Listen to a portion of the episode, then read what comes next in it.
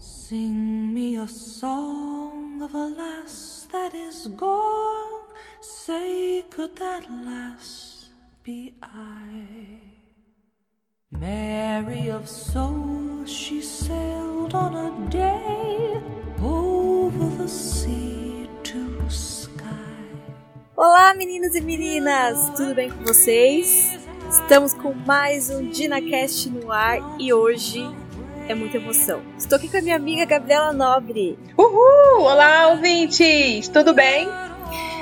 Sejam muito bem-vindos. Hoje, nosso DinaCast está muito especial. A gente vai falar sobre a parte 6 do livro Resgate no Mar, que é sobre Edimburgo e tudo o que acontece quando a Claire finalmente vai em busca do Jamie. Não é mesmo, Gabi? Muita, muita coisa, muita coisa vai acontecer, muita gente vai aparecer. Uhum. Gente, se vocês estavam achando, tem algumas pessoas que acham que o livro é parado, né, Gabi? Como se esse livro é parado. Gente, agora segure os seus forninhos, porque não para de acontecer coisa. Quem acha que esse livro é parado, gente? Tem gente que acha que esse livro é parado. Não, não eu já ouvi falar de gente dizendo que esse livro é parado até essa parte. Ah, mas aí é aquela coisa acho. que a gente até conversou, né? Porque é, é, não, é, não é, é parada, é porque não tá o Jamie e a Claire junto logo. Mas eu acho que eu, eu acho super emocionante essa, essa busca, gente. Eu acho uma emoção. Eu ficava com, com o coração na boca toda hora. Eu falei, cara, é agora. E aí não era. É, e agora e não uhum. era ainda. pois é. E lembrando que no último Dinacast que a gente falou basicamente sobre a Claire e as coisas que ela faz, né, antes de voltar pra Kragnadan, a gente já não sabia mais o que, que o Jamie estava fazendo da vida dele. Então, gente, essa hora é a hora que a gente fica morrendo de vontade de saber logo o que, que vai acontecer. Não tem Roger, não tem Brianna não. pra mostrar pra Claire o que, Agora que o Jamie a gente vai saber junto vida. com a Claire qual é o paradeiro do Jamie, o que, que, o que é que é que aconteceu com a vida do Jamie nesses anos que passaram. Eu tô muito empolgada para falar sobre isso, Ana. Eu também, gente. Lembrando, gente, que para quem é, tá pegando a gente aqui no meio do caminho, tem todos os podcasts dos livros lá no www.dinafestbr.wordpress.com. Tem Facebook, tem Instagram e lá no, no, no, nosso blog tem todos os livros. O primeiro, A Viajante do Tempo, e o segundo, A Libélula no Amba. A gente comentou todinhos e a gente já tá aqui na quinta parte desse do Resgate do Mar. Então, se você não, não, não ouviu os outros ainda, corre lá para ouvir que tem muita coisa e a gente fala muito. E a gente fala muito mesmo. É verdade. A Dayana escreve muito e a gente vai no embalo e fala muito também. Ah, é. E é legal que cada vez que a gente lê, relê, a gente encontra algo diferente para conversar, né? A gente acha alguma coisa que a gente não tinha percebido da primeira vez. É Exatamente. Legal. Ah, gente, ó, só lembrando que a Vilma te, vai aparecer aqui num capítulo ou outro, ela não tá comentando com a gente, mas a Vilma tá aqui com a gente. Sim, ela tá aqui com a gente, depois ela comenta tudo no nosso podcast no WhatsApp, gente, uma delícia. É isso aí. Então, vamos lá. Vamos lá, gente. Pegue a sua roupa de época. Vai num brechó. Pegue a sua mala, as suas fotografias. e vamos para a Escócia. Tan, tan, tan.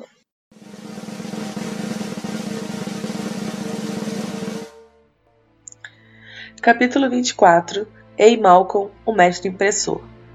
Edimburgo, início de novembro de 1766, e o ponto de vista da Claire. Bom, chegamos no capítulo mais aguardado de todos. Depois de muita preparação, Claire foi, finalmente, para Craig Nadu. E aí? Será que ela passou? Será que ela não passou?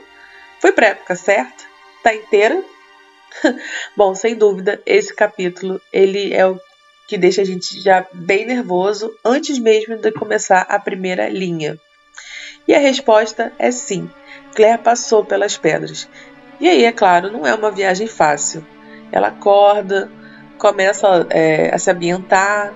O primeiro pensamento coerente dela é que está chovendo, então ali deve ser a Escócia. A Claire fica meio fora do ar no começo, mas vai voltando ao normal. E primeiro ela lembra de Bri, e o coração aperta, depois de Jamie, a razão pela qual ela está se aventurando de novo. Bom, então a Claire segue rumo a Inverness. De lá ela pega uma diligência para Edimburgo. Diligência é uma charrete comunitária, né? Diria que é o busão da época. Lembrando que ela não tem certeza do paradeiro certo do Jamie.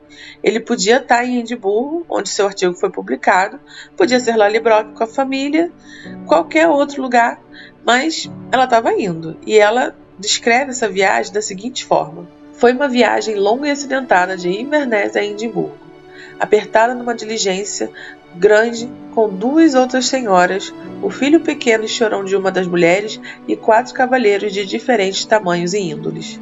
Ou seja, vem século, vai século, viagem coletiva é sempre perrengue e cheia de história para contar. Bom, essa viagem durou dois dias, pois o tempo ajudou, né? Aí foi rápido. A ansiedade era tanta que assim que chegaram em Edimburgo, Claire praticamente saiu correndo da carruagem. Aí ela chega, é dia de feira, as ruas estão cheias de gente, ela vai se ambientando de novo ao século XVIII. Se lembra da última vez que esteve ali, né, que foi quando o príncipe Charles fazia um discurso. Aí a Claire ainda está meio perdida nas lembranças quando ela percebe que está com fome. Então ela tira o último sanduíche de pasta de amendoim e geleia para comer.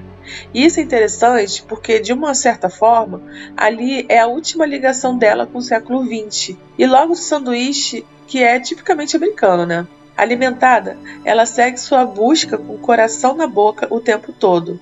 Pede informação para o um menino e ele indica onde fica o beco Carfax. E lá vai ela. Ajeita o cabelo quando acha uma espécie de espelho, né? E apesar da Claire ser Claire, ela é mulher e está um tanto insegura sobre sua aparência. Se, se ela tá bem, se ela parece velha, nada muito dramático, mas ainda assim tá preocupada. Aí Ei, Malcolm, mestre impressor e livreiro. E haja coração, hein? A Claire chega na gráfica. E essa parte é legal porque depois que ela chega na gráfica, não tem mais enrolação. A Claire mete a mão na maçaneta e abre a porta. Havia um balcão largo de um lado ao outro na frente da sala, com uma aba para abrir e dar passagem, e uma estante em um dos lados, contendo várias bandejas de tipo de letras. Cartazes e anúncios de todos os tipos estavam pregados na parede oposta, modelos sem dúvida. A porta para a sala dos fundos estava aberta, deixando ver a estrutura volumosa e angular da prensa tipográfica. Inclinado sobre ela, de costas para mim, estava Jamie. Nessa hora, por conta do barulho da porta, Jimmy pergunta, sem olhar, se era Gord, seu funcionário. Nisso, ela simplesmente responde: Não é Gord, sou eu, Claire. Ai, que emoção! Nessa hora, Jamie para. Começa a se mover em câmera lenta, então ele se virou. E aí eu vou ler como é que foi essa cena que é maravilhosa. Olhou-me fixamente, sem falar. Um tremor percorreu a garganta musculosa quando ele engoliu em seco, mas ainda assim não disse nada. Era o mesmo rosto largo e bem-humorado, os olhos azuis escuros puxados acima das maçãs do rosto lisas de um viking, a boca larga curvada para cima nos cantos, como se esse tivesse sempre prestes a abrir um sorriso. As linhas ao redor dos olhos e da boca estavam mais pronunciadas, é claro. O nariz mudara ligeiramente. A ponte afilada estava um pouco mais grossa perto da base por causa de uma marca de uma fratura antiga. Dava-lhe um ar mais feroz, pensei, mas amenizava a expressão de reserva distante e emprestava um novo e vigoroso charme à sua aparência. Bom, depois disso é correr para o abraço, né? Literalmente. Claire atravessa o balcão e chega perto dele. E essa parte eu acho fofa. Ela pergunta quando foi que ele quebrou o nariz. Ele responde, meio sorrindo, que foi cerca de três minutos depois que eles se viram pela última vez. Como se esse tempinho não fosse 20 anos, né? Claire dá um passo e toca Jamie. Nisso ele se contrai e sua expressão de calma se desfaz. Ele fica surpreso. Você é real. E nisso ele desmaia graciosamente. Bom, ele volta a si. Claire coloca a cabeça do Jamie em seu colo, fica cuidando dele. Jamie começa a acreditar que ela é real mesmo. Aliás, os dois olhando um para o outro, tremendo pela saudade que estavam um pelo outro e curtindo a novidade. Os dois choram. Aquela coisa toda. Afinal, são 20 anos. E aqui tem uma cena engraçada, que é o Jamie achando que ficou tão emocionado que pensa que fez xixi nas calças, mas era apenas uma caneca de cerveja que ele derrubou enquanto desmaiou. Em seguida, ele desamarra e abaixa as calças, afinal ele está à vontade com a Claire. Mas logo se dá conta e fica meio sem graça. E aí tem a primeira prova de fogo, eu diria, né, deles. Nesse momento, ela diz que está tudo bem, afinal, eles são casados. Ou pelo menos ela acha. E aí, na expectativa da resposta de Jamie, ela meio que baixa os olhos, disfarça, mas aí ele confirma: sim, somos. E aí é bonitinho porque ela quer tocar ele, mas tá meio sem graça por conta do tempo que passou. E como a Diana descreve, né, é uma mistura de timidez e intimidade. Eu acho essa descrição bem, bem interessante. Aí o James chega mais perto, pega a mão dela, olha a aliança. Aí ela diz que nunca tirou. Então Jamie diz que ele quer beijá-la e pergunta se pode. Imagina, gente. A resposta dela, claro, é sim. E eles ficam lá, naquela câmera lenta toda, se acostumando novamente um com o outro, até que ele fala para ela o seguinte: Eu a tenho visto tantas vezes, disse ele, a voz sussurrante e morna em meu ouvido. Você veio a mim tantas vezes, em sonhos às vezes, quando estava delirante de febre, quando estava com tanto medo e tão sozinho que achava que ia morrer. Quando eu precisava de você, eu sempre a via, sorrindo, com seus cabelos cacheados em volta do rosto. Mas você nunca falou comigo, nem nunca me tocou. Aí ela diz que ela agora pode tocá-lo. E depois ele repete a frase que ele falou no dia do casamento deles. Não tenha medo, agora somos só nós dois. Oh, gente. Haja coração para esse capítulo, hein? Bom, o clima de romance e reencontro, no entanto, é interrompido. O tal Gord chega e fica apavorado com a cena. Imaginem, gente, o seu patrão, sem calça, abraçado a uma mulher no meio do trabalho. Nem nos dias de hoje isso seria aceito, né? Jamie fala com ele como se nada tivesse acontecido, mas Gord tem um ataque. Eu me demito. Trabalhar para um papista é uma coisa, mas trabalhar para um papista imoral é outra. e olha o relógio e fala, abismado. E nem é meio-dia. Se demite e vai embora. E nisso Jamie cai no chão de novo e começa a rir. E fica lá repetindo que nem é meio-dia. E logo a Clé tá rindo também. Finalmente Jamie coloca a plaquinha de volta já e fecha a loja. Em seguida, eles sobem para o segundo andar para que ele pegue um par de calças secas. Quando sobem, a Claire dá uma olhada geral no lugar e conclui que não há uma mulher por ali, que ele dormia sozinho. Dá uma respirada aliviada. É importante observar aqui que o clima ainda é de muita timidez. Passou do susto e da surpresa para euforia e agora eles estão meio sem saber exatamente o que fazer, sem saber por onde começar. Jamie quebra o gelo e diz que é muito bom vê-la ali novamente, mas logo pergunta sobre a criança. Ela responde com: Vem cá. E aí lá vem uma das cenas para segurar o coração no lugar e cá para nós esquecer do que foi feito na série, gente. Foca aqui. A Claire levou fotos de Brianna, levou várias fotos, desde bebê até adulta, e entregou para ele. Claro, estavam bem embrulhados porque, como já tinha sido julgada por bruxaria, não queria correr o risco novamente. Jamie pegou as fotos com cuidado e ficou olhando paralisado. Claire interrompe e, dando um beijo nele, diz que é um recado de sua filha. Star, quanto tempo de cena precisava desse beijinho, né? Enfim. Bom, ele fica chocado que ela sabe sobre ele e em seguida retorna as fotos. E de repente, uma das fotos em cores, ele para. Os cabelos vermelhos ficam evidenciados ele já quase não consegue mais ver as fotos de tanta emoção. Claire é quem mostra as últimas. Quando terminou de ver, desabou a chorar. Ai, gente, eu acho maravilhosa essa cena. Quando Jamie consegue se recompor, ele pergunta sobre a filha. Claire diz que o nome dela é Brianna, em uma homenagem a seu pai, Brian. Ele dá uma zoada com o nome, diz que a Claire pronuncia errado, mas no final fica feliz em saber que a filha está viva e bem, mas que tanto ela quanto Claire são um choque. Claire então se dá conta de que ela, que teve tempo para se preparar, estava com os joelhos bambos, então imagina o Jamie.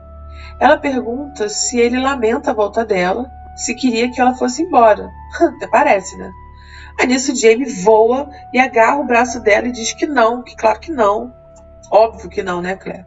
Mas pro fim da tarde, Jamie se lembra que tinha um compromisso com o tal de senhor Willoughby. E vão encontrar esse tal de Willoughby. E fim de capítulo.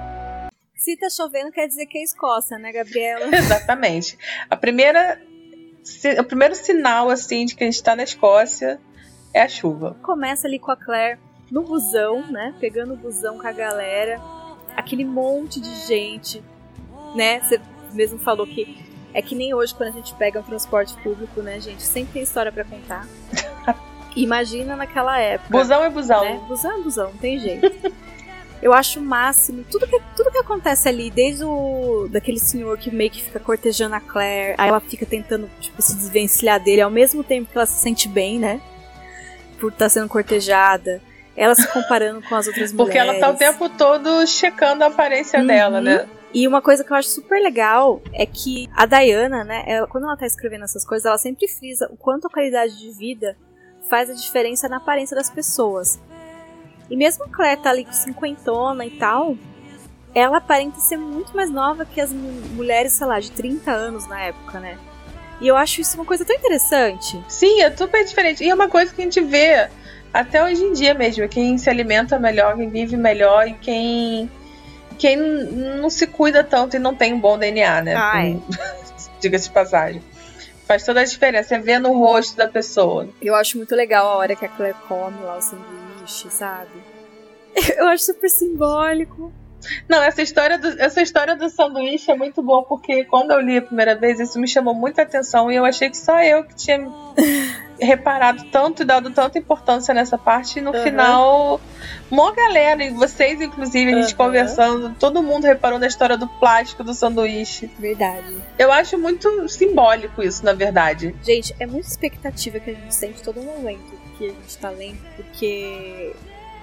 Tá, é Roger falou que pode ser o Jamie, mas na verdade nem o Roger tinha certeza, né, que era o Jamie. Não, não tem como ter certeza. É, mas né? era a Claire que tinha, né? Ninguém tinha, mas sei lá. As, então, as pistas apontavam muito pra, pra que fosse. É. Mas não tem como, não tinha um telefone para ligar, né? Oi, aí, beleza?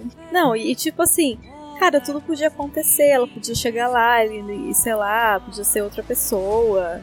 Ou poderia ser mesmo ele, tipo, sei lá, atender a esposa que atendesse. Ela, ah, esse era o meu maior medo quando eu tava E lendo. era uma das coisas. Eu falei, ai meu Deus. Ou então, tipo assim, a filhinha do James. Falei assim, ah, oi tia. Papai! É, eu acho que uma das maiores certezas que eu tinha, assim, era que o James tinha casado de novo. Sabe assim? Eu falava, não, James casou de novo. Porque, gente, se a gente leu um, um pedacinho lá do que ele aprontou na, em ficava Não, e naquela época o povo casava depois. não era só por amor, não, né? Era por, sei lá. Necess... Era, sei lá, tarefa de vida. E não, e é lógico, tipo assim, ele, meu, ele casando, ele podia casar, entendeu? Ele era tipo viúvo. Sim. Não ia tentar em ninguém. Não, com certeza. Então tudo podia acontecer. Exatamente. Mas olha, eu acho que assim, o reencontro mesmo uhum. si não, perfeito. É perfeito, gente. Eu acho que eu não mudaria nada. Eu o reencontro foi maravilhoso, o reencontro na TV também foi. Isso aí eles acertaram direitinho, a cena perfeita. Ai, foi lindo. Eu acho lindo também o reencontro da série. Eu acho incrível, tipo, ela chegando, ele estando de costas, ele olhando pra trás. E, ah, eu acho maravilhoso. Não, e aquela hora que, que eles têm reencontro e tudo, que ele tira a calça lá e ela pergunta se ainda são casados. Não parece aquela coisa de, de adolescente, né? Que uma pede pra amiga pra perguntar se estão namorando, pra ver o que, que o outro responde. Não lembra aquela coisa de escola, assim? Aham. Uhum. É muito assim, tipo assim, ai, vou aproveitar essa deixa.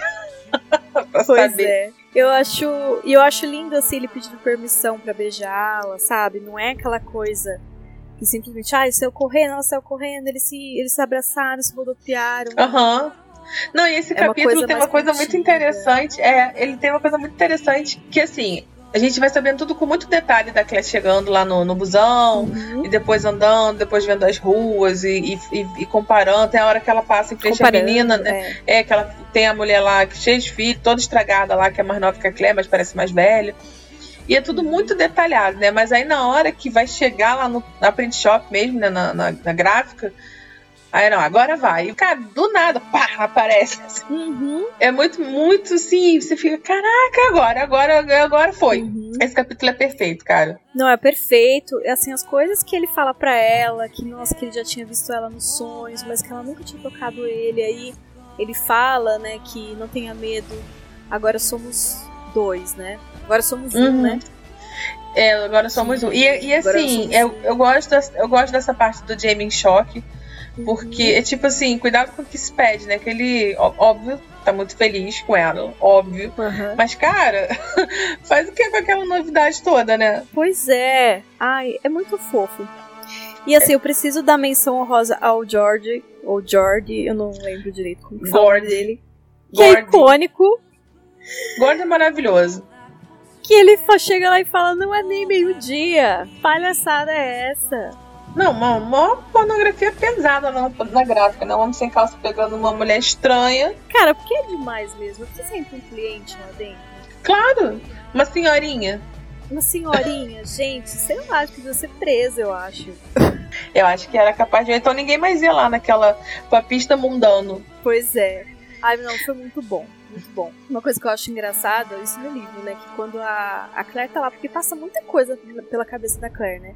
Passa Uhum. muita coisa pela nossa cabeça e a Claire toda hora vai falando, ai, mas será como é que vai ser? Aí quando ela encontra ele, ela fica, ai, ele tá diferente, mas ele ainda é ele mesmo, o que, que será que aconteceu? Ela fica pensando muita coisa.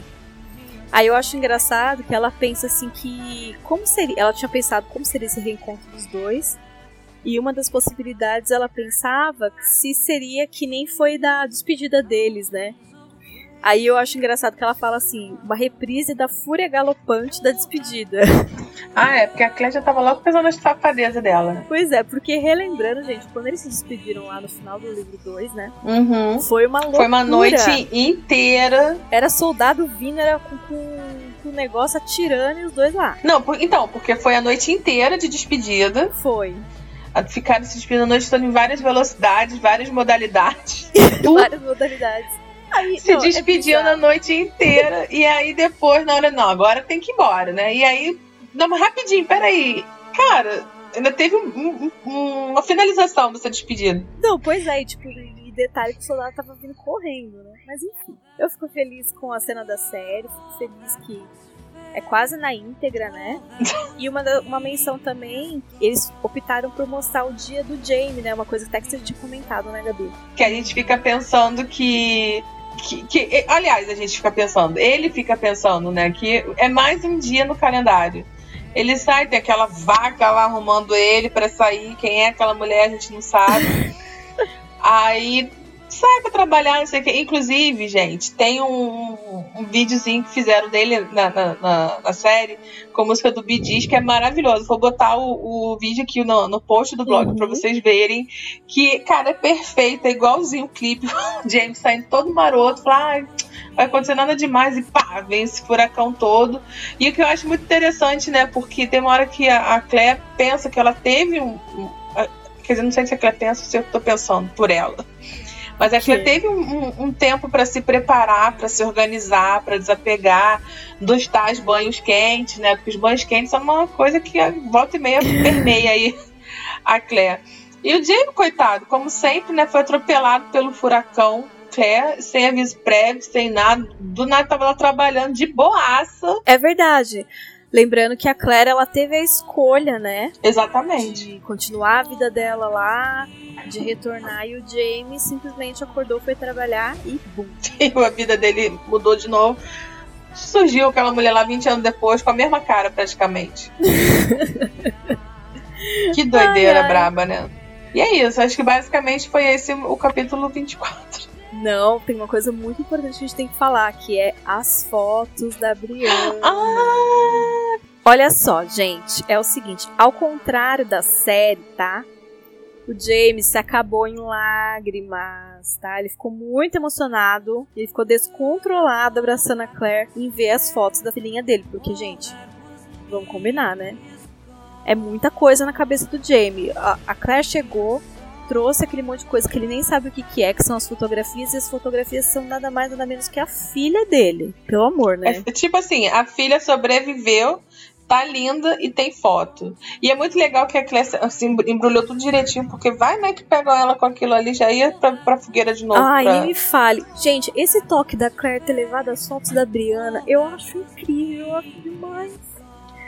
Cara, como, como é incrível a Diana ter escrito isso. E a história do beijinho no rosto também eu acho tão lindo, tão fofo, tão singelo. Muito poderia lindo. ter isso na série, né? Reforça aqui minha revolta. Ai, a gente sempre quando a gente pode, a gente reforça, né, Gabi? Porque a gente tem que falar. É muito revoltante. Muito revoltante. Muito revoltante é- mesmo. É zero- 0.01 segundos contados no relógio. Pois é, gente. Mas enfim. E é muito, é uma cena muito maravilhosa, né? Um momento muito importante. Quer dizer que, tipo assim, deu certo, o sacrifício deu certo. Eles conseguiram salvar a filha deles e tal. Ela tá viva, tá bem, né? E a Claire cuidou bem da filha. E aí tá tudo bem. E agora a Claire voltou porque, olha, já criei essa menina. Agora chega, deixa ela pra lá.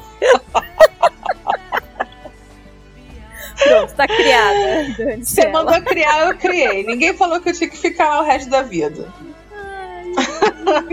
que horror. Mas é maravilhoso. Aí depois eles ficam naquela coisa meio sem graça. Eu gosto que. que... Aí depois é a vez dele perguntar, né? Porque ela fala, ele lembra que tem um compromisso. E aí fica naquela, tipo, será que leva, será que não leva? E ele fala que pra ela ir, ela, óbvio que aceita, É né? óbvio. Porque. Lembrando que a Claire, a, a vida do Jamie é falar, fica aqui, Claire. Já volto. Não sei o quê. Não, ele já nem fala isso tanto, né? Ele já fala assim, vamos comigo? Sim, ele aprendeu, né? Aparentemente, será? Aprende. Cê- não, não sei. Vamos ver se nos próximos capítulos, né? Porque agora vocês vão ver como foi o primeiro dia de Claire de volta pro século XVIII. Aham. Haja Não, mas fôlego. ó, vamos combinar que se eu fosse ele também, eu ia ter um medo. Falei, meu, essa mulher depois de 20 anos aparece do nada, eu vou deixar ela sozinha. Eu não, vou levar ela junto comigo. Vai que ela some de novo. E uma coisa legal na, na série que eu achei, não, isso não, não lembro, não- acho que não tem no livro não, que é a Claire contando o que, que aconteceu depois com o, o Bonnie Prince Charlie, né? O que, que aconteceu com o Bonnie Prince Charlie. Ela contando pro James, tipo, uma fofoca de, de, de vizinhança, né? A menina, você não sabe o que aconteceu, o cara fugiu, vestido de mulher, que não sei o que, que isso que aconteceu. A vida dele foi assim, assim, assado. Ele é mesmo, cara. Eu acho essa cena muito maravilhosa, porque é o que eu faria. Assim que eu chegasse de volta do século XVIII, eu ia contar tudo o que aconteceu na história, óbvio. Capítulo 25 A Casa da Alegria Continuamos com Claire e Jamie indo ao encontro do Sr. Willoughby, que é um sócio do Jamie. Na taverna, o Jamie descobre que o Sr. Willoughby estava bêbado e foi mandado para a adega na parte de baixo. Eles então começam a procurá-lo.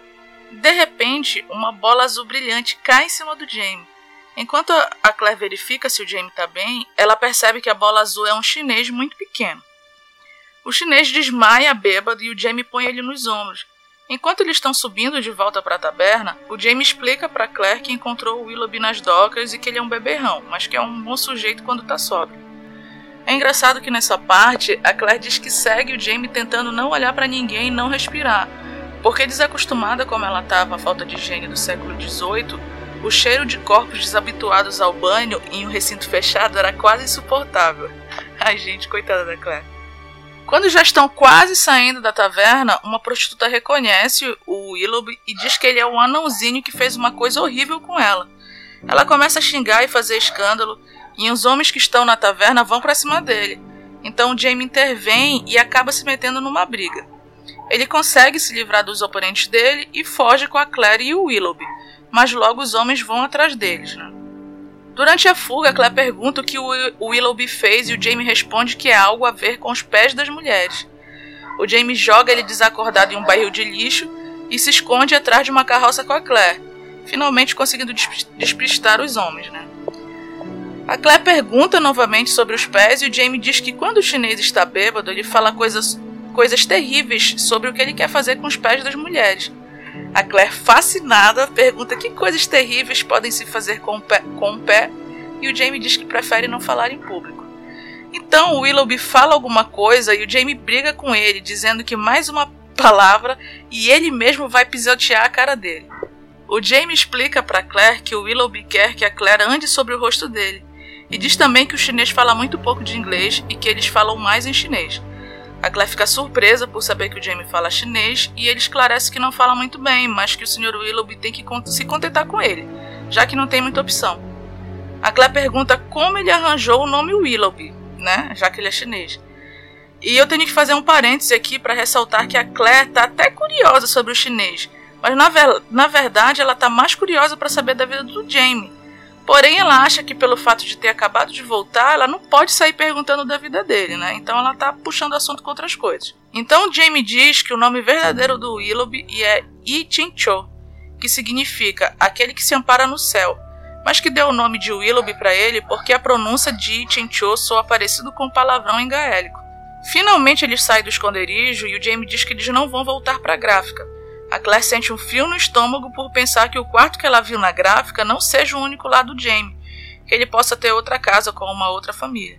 Então eles chegam em um prédio e são recebidos por uma mulher francesa que recebe o Jamie com um beijo no rosto e uma certa intimidade que deixa Claire morrendo de ciúme, apesar do Jamie cumprimentar a mulher como Madame Jeanne, tratamento que ele não daria a uma esposa ou uma amante, né? O Jamie apresenta a Claire como esposa, e a Madame Jane fica chocada e pergunta como Jamie pode levar a Claire, a ali, porque as meninas podem considerar aquilo um insulto. Ai, mas o Jamie nem liga e pergunta se o quarto dele está pronto. E sem esperar a resposta, vai entrando e pedindo para providenciar uma garota para o Willoughby e para Madame Jeanne arrumar um vestido novo para Claire. Ah, eu esqueci de falar que durante a confusão na taverna, Claire tem o vestido rasgado. Enquanto a Claire segue o Jamie pelo quarto, a mente dela fervilha lembrando que durante a briga na taverna, o Jamie foi xingado de cafetão e outras coisas horríveis. Mas ela acha que isso é uma coisa impossível de ser verdade de acordo com o Jamie que ela conheceu. Então ela se dá conta que ela não conhece esse Jamie que ela tá agora, né? A Claire pergunta por que o Jamie tem um quarto em um bordel.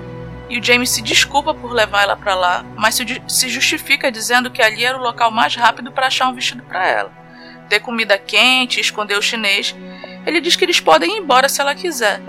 Ela diz que não se importa e que a questão é por que ele tem um quarto em um bordel. Se ele é um freguês tão bom que ganhou um quarto. O James se ofende com a pergunta e diz que é porque é a Madame Jeanne que é a freguesa dele. Então a Claire pergunta que tipo de negócios um impressor pode ter com a dona de um bordel. Ao passo que o Jamie responde que, na verdade, a próxima pergunta é por que ela voltou. Aí, gente, é a vez da Claire se ofender com a pergunta. O Jamie pergunta se ela voltou para ser mulher dele ou apenas para contar a ele sobre a filha dele, que já faz muito tempo que eles estiveram em suas vidas, e pergunta se ela veio agora porque quis ou porque achou que era obrigação. A Claire responde que só chegou naquele momento porque antes achava que ele estava morto. O Jamie pergunta novamente por que ela veio, e a Claire fica espantada e pergunta se ele está querendo dizer que não quer que ela fique. Aí é a vez do James se espantar e diz que ansiava por ela por 20 anos, mas que eles se conhecem menos agora do que se conheciam quando casados. A Claire novamente pergunta se ele quer que ela vá embora. E o Jamie fica transtornado e enfatiza que não, e pergunta se ela se arriscaria com o homem que ele é agora em nome do homem que ela conheceu. Então a Claire diz que é muito tarde para fazer essa pergunta, porque ela já arriscou tudo que ela possuía por ele e quem quer que ele seja agora, ela o quer. Ai, gente, meu coração, eu acho essa parte tão bonita. Eles se abraçam e durante o abraço, a Claire percebe que apesar de parecer absurdo, ela se sente acanhada com ele. Então eles jantam e conversam, eles praticamente não falam de si mesmos, e quando o jantar acaba, eles percebem que a tensão está no ar, né? E o mesmo pensamento domina a mente deles. Afinal, eles estavam no quarto. O Jamie, meio envergonhado, pergunta se a Claire quer ir pra cama com ele, afinal eles estão molhados e tá frio. Aham, uhum, Jamie, sei. a Claire concorda e o Jamie vai, já vai logo tirando as calças. Então ele percebe que foi mal educado de não se oferecer para primeiro desamarrar os laços dela, né? O que deixa a Claire bem satisfeita, já que era um sinal que ele não despia mulheres com frequência. Hum, espertinha, Claire. O Jamie ajuda ela e fica surpreso com o zíper. Então a Claire fica nua e o Jamie fica admirando ela ao ponto de deixar ela constrangida. Ele puxa ela para a beira da cama e começa a beijá-la e elogiá-la. Ele passa a mão pela cicatriz causada pelo nascimento da Brie e a Claire pergunta se ele se importa. E ele diz que não e mostra a cicatriz que ele tem na perna da Batalha de Culloden, né? E a Claire fica em choque ao ver a cicatriz. E igual na primeira vez que eles fizeram amor, ela pede para ver ele. Ela tira ele tira a camisa e a visão dele nu deixa ela sem fôlego. Ela percebe que ele mudou, mas foi uma mudança sutil. Eles permanecem parados, com a intensa consciência um do outro, Até que a Claire pergunta se ele tá tão apavorado quanto ela. E ele diz que acha que não. Pergunta se ela tá com medo ou com frio, já que ela tá tremendo. E ela diz que os dois. E quando eles vão para debaixo das cobertas, ela percebe que ele tá muito quente. Então ele diz que no caso dele, ele deve estar tá tremendo de medo mesmo. Oh, gente. A Claire lembra que quando eles casaram e tiveram receio um do outro, era mais fácil quando se tocavam. Então eles se tocam e começam as preliminares. A Claire percebe que está sentindo um misto de terror e desejo que não estava mais acostumada. E ela estava ansiosa para que ele a possuísse, mas não conseguia botar em palavras. E na agonia de acelerar as coisas, ela levanta o rosto para beijar ele na mesma hora que ele abaixo dele. Então ele acaba dando uma cabeçada no nariz dela, que faz ela lagrimar e achar que quebrou o nariz. O Jamie diz que ela não quebrou, e eles percebem que pararam ali na marca do pênalti. Então o Jamie beija a Claire e a, e a Claire praticamente implora para ele possuir ela e o Jamie obedece e eles fazem amor para nossa alegria. Depois eles conversam e a Claire pergunta se ele é dono do bordel. E o Jamie novamente se ofende. Então a Claire fica tentando adivinhar o que ele faz, imaginando desde estelionato até agiotagem. A Claire lembra que ele era um traidor na última vez que se viram e ele diz que ainda é um traidor. E fala também que passou vários anos preso e a Claire diz que sabe de tudo. Então ele conta todas as coisas ruins que podem acontecer se ele for pego por traição e pergunta se ela quer ir embora. A Claire diz que não, que não voltou para fazer amor com ele só uma vez. Então Jamie fala sobre a emoção que ele sentiu em ver ela de novo e que não podia pensar em perdê-la. A Claire diz que ele não vai perder ela nunca mais, nem se ela descobrir que ele cometeu bigamia ou bebedeira em público. O que faz o Jamie se sobressaltar e a Claire percebe na hora, né? Ela pergunta o que foi e ele diz que é porque ele lembrou que a impressão de panfletos ilegais não é muito lucrativa. Então, finalmente, ele conta que na verdade ele é um contrabandista de bebidas nas horas vagas. Eles acabam indo para a cama mais uma vez e depois a Claire fala que sentiu mais medo naquela hora do que no dia do casamento deles, porque na primeira vez ela não achava que seria para sempre, que na época ela pensava em ir embora. Ela pergunta o que ele pensou na primeira vez que eles dormiram juntos e ele diz para ela que para ele, desde o começo, sempre foi para sempre. Ai, meu coração. Eles dormem, fazem amor de novo. Em um certo momento da noite, o Jamie levanta e pede para Claire descrever a Brianna para ele. Então ela faz, dizendo todas as características que ela tem dela e dele. Ela conta que as orelhas da Bri são furadas, que o Frank não queria deixar ela furar, porque ele achava vulgar mas que ela resolveu deixar já que as delas também eram. Ela fica nervosa ali, querendo se justificar, tentando meio que provar, né, que é uma boa mãe. E o Jamie percebe essa agonia da Claire e acalenta ela, dizendo que ela tinha razão e sabe que ela foi uma ótima mãe. Então, finalmente, a Claire chora por ter deixado Brianna. Fim de capítulo.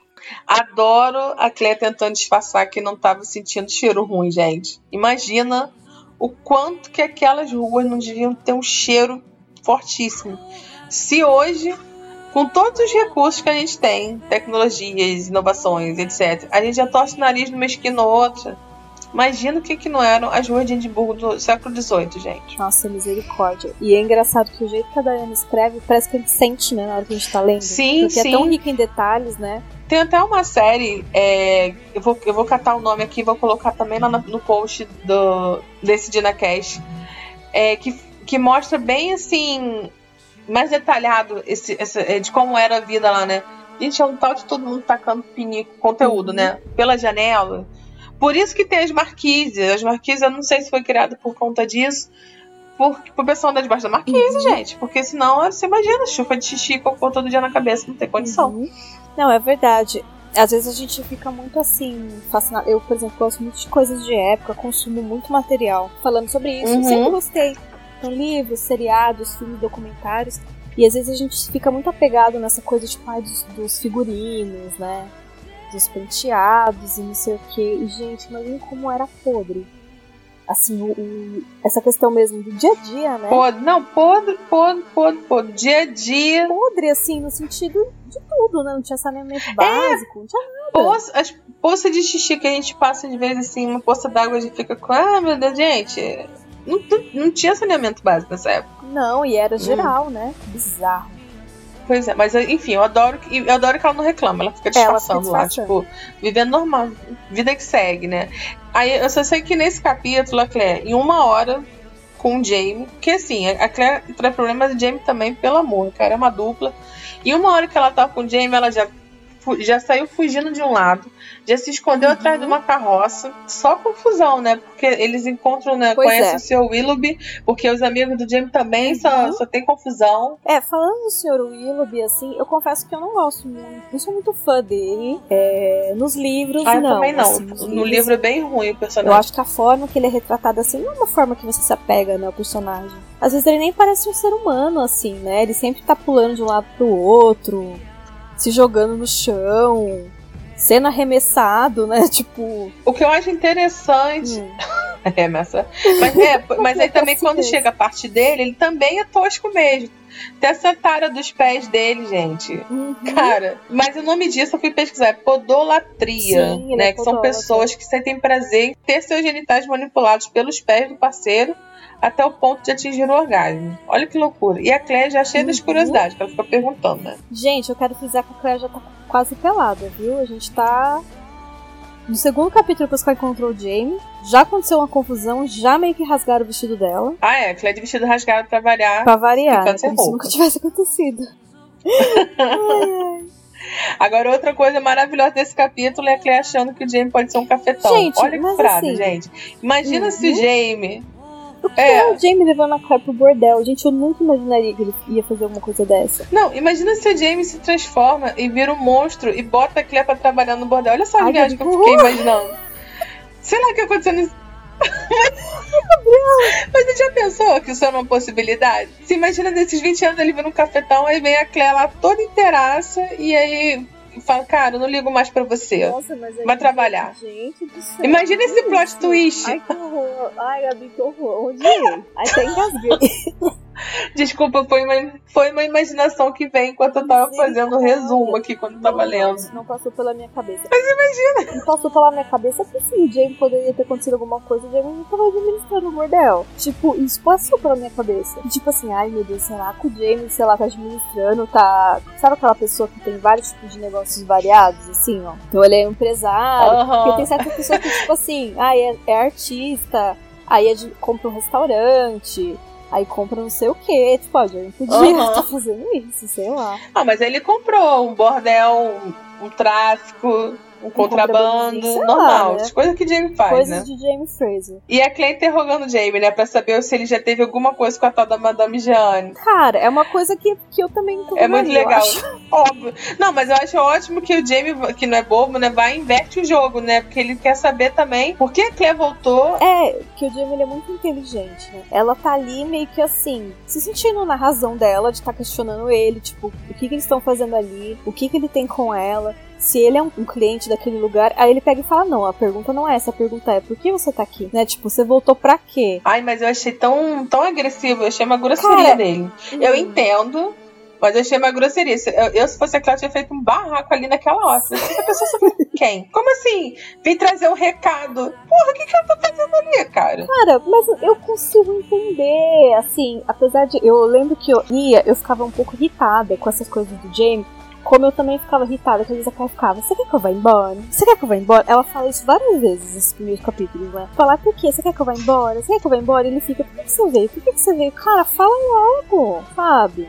Ela não enrola também, né? Essa parte do- dos 20 anos, eu, eu lembrei um pouco, até comentei com vocês essa, Ana essa semana sobre a novela Vida da Gente. Vou dar uma viajada, mas a questão é a seguinte: que essa novela, a menina fica em coma durante oito anos, né? E, cara, é legal porque quando ela acorda, tem um monte de ponta solta na vida dela e das pessoas ao redor dela, mas na verdade, a vida para as outras pessoas andou, né? E ela que ficou parada. Então, o cara que ela era apaixonada, ela, ela ficou em coma na adolescência, né? Então, o cara que ela era toda apaixonada, por exemplo, nesse ponto, nesse meio, nesse, nesse tempo que ela ficou em coma, ele casou com a irmã dela. Que aí, no caso, eles se conheceram, se conviveram, se apaixonaram de verdade. Só que quando ela acorda, ele também entra em parafuso, a irmã entra em parafuso, todo mundo entra em parafuso, porque a menina acorda achando que tá apaixonada. O cara não sabe se tá ou se não tá, porque aquilo foi interrompido. Então, assim, isso foi numa história de oito anos real. Agora, imagina como é que foi o Jamie. De... Isso, enfim, isso é só pra dizer que a dúvida do Jamie é, é real, sabe? O que, que, que ela foi fazer lá? É tipo quando ele pergunta se ela, se ela arriscaria. Eu, essa, eu gosto muito dessa pergunta. Ele pergunta para ela se ela arriscaria, se ela arriscaria pelo homem que ele é hoje. Cara, sei lá quem o James então, transformou nesses 20 anos, a gente exatamente. não sabe. É por isso que é, toda hora tá batendo nessa tecla, porque, ah, tipo, quem é esse cara, né? A gente tem aquela ilusão de tudo que a gente viveu e tudo, né? É, do que eles viveram, do que ele leu, mas e agora? E vamos combinar que ele tem um monte de trauma para justificar qualquer coisa que ele se transformasse. Uhum. Aconteceu tudo com ele. Tudo, tudo. Então, assim, realmente, esse questionamento dele, e aí voltando um pouco para aquela questionamento do, do, do capítulo anterior, né? a Claire se preparou, pensou, pesquisou, foi se adaptando. Do nada, a Claire surgiu. Ele não sabe também o que, que ela tá fazendo. Sei lá que aquela mulher surgiu do uhum. nada pra fazer o que ali? Uhum. O que, que ela quer? Ou, ou, imagina se ela aparece para falar: Oi, vim dar um recado, agora eu vou voltar e vou embora. Beijo. Uhum. Ou então falar: Olha, vim aqui apresentar o Frank. Trouxe o Frank pra gente passar umas férias aqui nas costas do século XVIII. Não, Já tudo pensou? pode acontecer também. Até, eu acho que também, o, apesar de eu entender, assim, poxa, da Claire ficar chateada de ele ficar perguntando, pensa que também, assim, passa pela cabeça dele por que, que a Claire não voltou antes? Por que você voltou agora?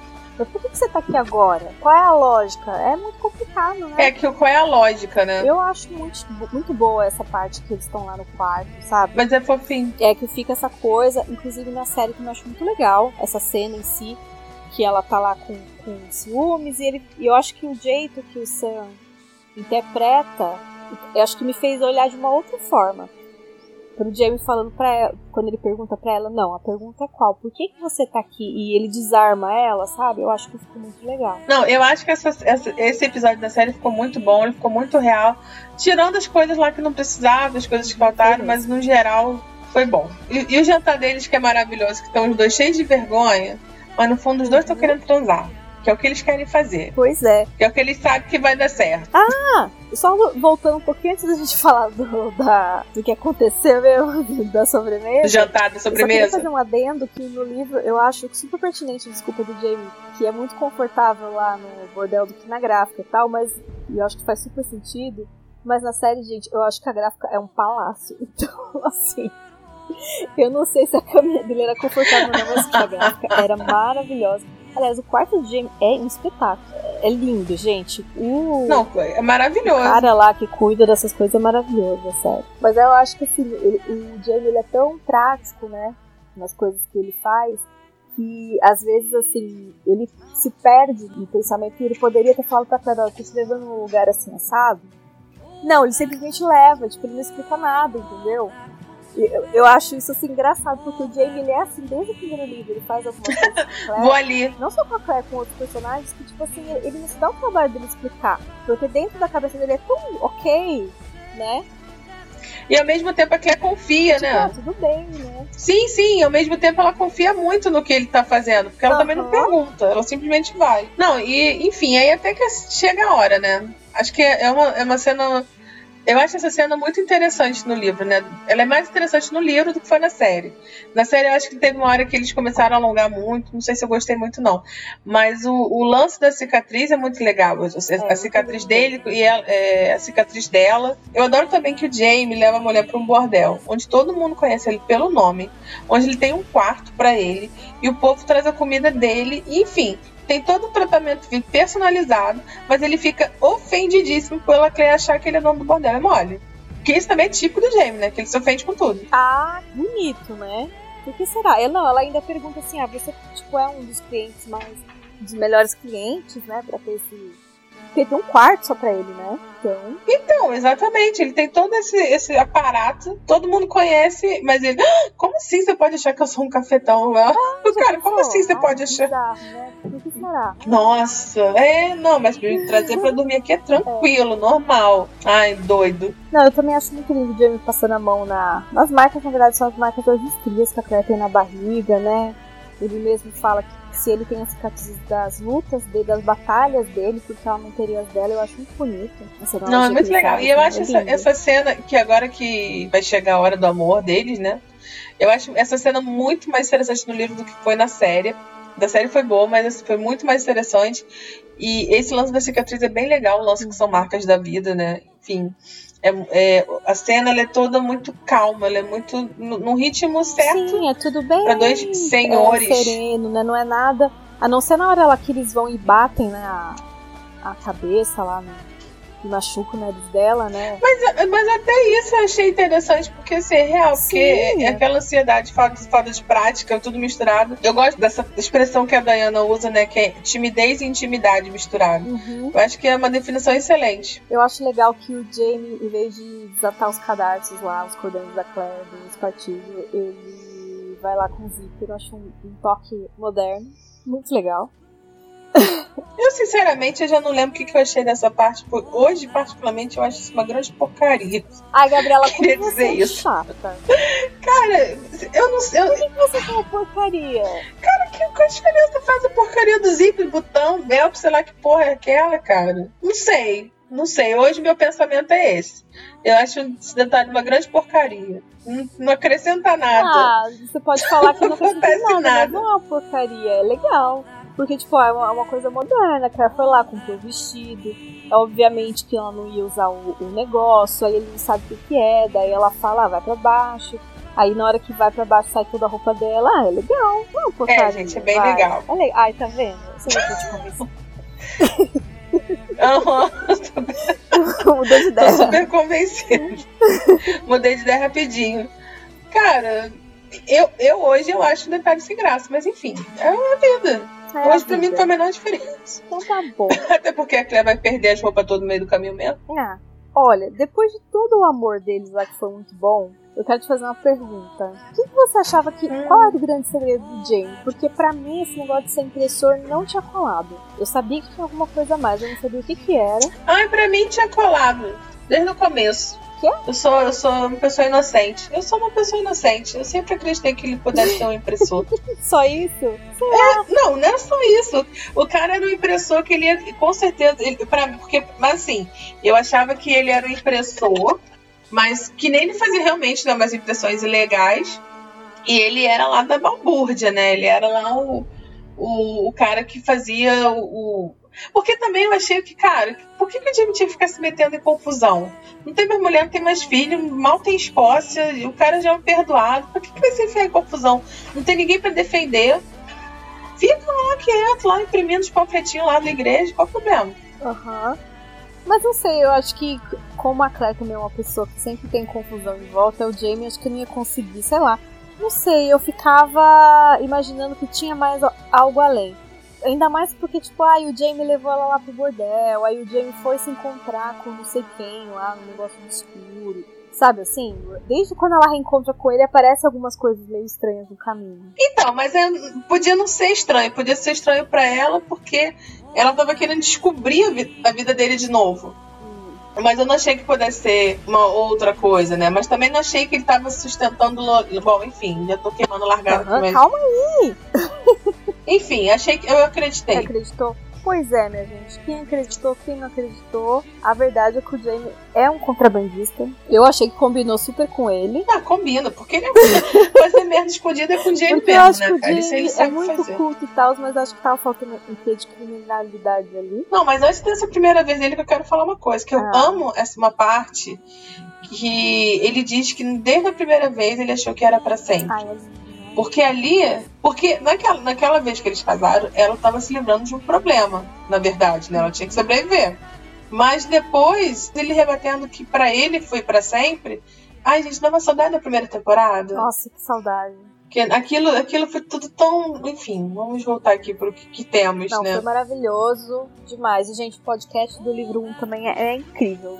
Por favor, é, não, o ah, primeiro livro é maravilhoso. Porque é muito fofinho, a gente fala bastante sobre essa parte, porque é muito bom, né? Sim. E outra coisa que eu adoro é isso do Jamie pedir pra Claire escrever, abrir também, né, pra ele, né? Isso é muito, muito fofo. Uhum. E acaba se tornando um assunto recorrente deles, acho isso muito lindo. Que aí é aquela coisa dela contar mesmo, ah, ela gosta disso, ela gosta daquilo. E ele quer saber os detalhezinhos, sabe? Tipo, se ela, sei lá, se ela mastiga duas vezes ou três vezes, sabe? Ela, ele quer saber tudo. E ela, e ela, como também tá com saudade, Aí ela fica descrevendo tudo, com todos os detalhes possíveis. E eu acho essa conversa deles maravilhosa. Não, é maravilhosa também porque a Claire ela deixa ali é, no que de voz dela que ela se sente culpada sim de ter deixado a Bri pra trás. Né? Quando ela começa a falar, uhum. ela faz isso, ela faz aquilo. Aí o Jamie percebe e fala assim, eu tenho certeza que você é uma mãe maravilhosa, ela tá bem, tá, né, tá salvo, deu tudo certo. Sim, sim, exatamente. O é. jeito que a Claire conta, meio justificando as decisões, né? Tipo a história da orelha Nossa, furada. Lindo, né? Olha, eu fiz isso, mas é porque todo mundo fazia. Mas, entendeu? Como se buscasse a aprovação dele, isso é uma coisa importante para ela. Apesar de que uhum. tem, né? Pois é tudo muito lindo, tudo muito maravilhoso, mas tem uma hora ali que o Jamie né, fala ali, se retrai, quando a Claire fala ali de bigamia, de ficar bêbado em público. Estou atenta, viu? Bom, eu, uma coisa que eu, outra coisa que eu acho bem interessante também é que o Jamie e a Claire são tão, tão, tão fodas, tão seguros sempre. Eles são tão determinados, mas com eles dois eles se permitem ser frágeis, eles se permitem ter dúvidas. Isso é muito bom, isso é muito interessante da, da relação deles Sim. dois. Capítulo 26 Brunch no Bordel O capítulo começa com a Clara acordando e a consciência que a Claire tem do Jamie é tão grande que, mesmo sem abrir os olhos ou estender a mão, ela sabia que ele não estava na cama, mas ela sabia que ele estava perto. Ele estava em pé, nu, fazendo xixi no urinol de costas para ela. Ela fica admirando os contornos e a beleza do corpo dele. E quando ele vira, ela vê que ele estava olhando e fica um pouco surpreso. Ele senta na cama e eles conversam de mãos dadas, ambos dizendo que não tinham dormido bem. A Claire diz que ele parece maior do que ela lembrava, e ele diz que ela parece menor. Ela lembra uma vez que ele perguntou para ela se ela sabia o que havia entre eles, e ele diz que lembra. Então ela diz que ainda não sabe, e ele completa dizendo que ainda está lá, o que quer que seja. A Claire pensa que eles haviam adormecido como se fossem uma só carne, unidos pelo amor do filho que fizeram, e haviam acordado como duas pessoas, ligadas por algo diferente. Então ela meio que pergunta, afirmando que aquilo não era só por causa da Brianna. E o Jamie diz que não, que ele não quer ela só porque ela é mãe da filha dele. Então ele diz que poderia ficar observando ela por horas, vendo como ela está diferente e como ainda é a mesma. Ele lembra que chama ela de Moniendan e fala que aquilo está um pouco diferente, a Claire não estava grisalha, mas havia fios mais claros onde a cor normal castanho clara desbotou para um ouro mais suave, e aqui e ali um brilho solitário de um fio prateado. A Claire toca a cicatriz na perna dele e diz que ela queria estar lá para ter cuidado dele, e que a coisa mais difícil que ela fez na vida foi deixar ele sabendo que ele pretendia ser morto. O Jamie diz que tentou morrer com todas as forças, e conta que foi uma baioneta que fez aquilo e inflamou. A Claire diz que sabe e que eles encontraram o diário do Lord Melton e que ele achava que o Jamie não ia conseguir sobreviver. E o Jamie diz que quase não conseguiu e que a viagem na carroça foi infernal e ele só suportou tudo aquilo imaginando o que ele faria com o Mel se encontrasse ele outra vez. A Claire ri, mas ela se explica dizendo que só tá rindo não porque é engraçado, mas sim porque de outro modo ela choraria. Ela conta ao Jamie que depois que voltou ela não olhou para trás que ela achou que não aguentaria descobrir o que aconteceu. Ela diz que não que ela quisesse esquecer ele, porque ela jamais conseguiria. E quando ela está tentando ali se explicar, ele diz para ela não se perturbar com isso, que ele sabe o que ela quer dizer. Ele mesmo não tenta olhar para trás, mas a Claire diz que se tivesse feito, talvez ela tivesse encontrado ele há mais tempo. Essas palavras pairam entre eles como uma acusação. Por fim, o Jamie levanta o rosto dela para ele e pergunta se ela teria deixado abrir lá sem a mãe, ou ido para ele logo após Culloden quando ele não podia cuidar dela, mas apenas ver ela sofrer e talvez até morrer de fome e doença, e ele saber que ele poderia provocar aquilo. Ele diz que pediu para ela ir embora e disse para ela esquecer, então ele não pode condená-la por ter feito. Mas a Claire argumenta dizendo que eles poderiam ter mais tempo e ela tenta continuar falando, mas o Jamie cala ela com um beijo. Quando Jamie salta ela, ele diz que talvez eles pudessem ter mais, mais tempo, né? Mas que ele não pode olhar para trás e viver. E se eles não tiverem mais do que aquela noite que eles têm, que eles estão tendo naquele momento, é o suficiente. A Claire diz que não é suficiente para ela e o Jamie diz que ela é gananciosa e ela diz que é mesmo. Então ela muda de assunto e diz que ele não terminou de contar como conseguiu a cicatriz. E ele conta que foi a Jane que ela disse que não ia deixar ela, ele morrer e não deixou. No começo ela medicou e cuidou dele, mas a perna só piorava. Então, quando começou a granguenar e acharam que deviam amputar, o Ian não deixou, porque ele sabia o que era viver só com uma perna. E apesar de ele mesmo não se importar muito, ele tinha certeza que o Jamie não ia querer aquilo. Então a Jane fez três colonos sentarem em cima do Jamie e cortou a perna dele com uma faca de cozinha praticamente até o osso, e depois lavou o ferimento com água fervente. É, gente, o Jamie penou, né? A Claire fica chocada de horror e diz que não sabe como ele não ficou aleijado para sempre. O Jamie continua contando que a Jane limpou o ferimento e costurou. E disse que não ia deixar ele morrer e não ia permitir que ele ficasse aleijado e se lamentando o dia todo. gente, a Jane é maravilhosa. Então, depois de tudo isso, ele achou que só restava ele se curar mesmo, né? Depois que ele podia ficar de pé, a Jane fez o Ian levar ele para caminhar todos os dias. E ele diz que eles deviam formar uma terrível visão, o Ian com a perna de pau e ele de bengala mancando. A Claire ria um pouco dessas coisas que ele contou, mas a verdade é que ela estava se esforçando para conter as lágrimas. Eles conversam sobre o Jamie virar uma lenda nas terras altas como o Dumbonet. O Jamie fica em parte lisonjeado e em parte envergonhado com isso.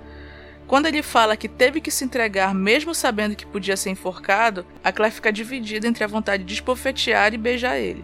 Ela conta que a Bri tem muito orgulho dele e ele fica estupefato ao ouvir isso. E a Claire diz que ele é um grande herói. E ele diz que aquilo não teve nada a ver com bravura, que na verdade ele não aguentava mais ver todo mundo passar fome e não poder fazer nada. A realidade é que não havia nada que ele pudesse fazer.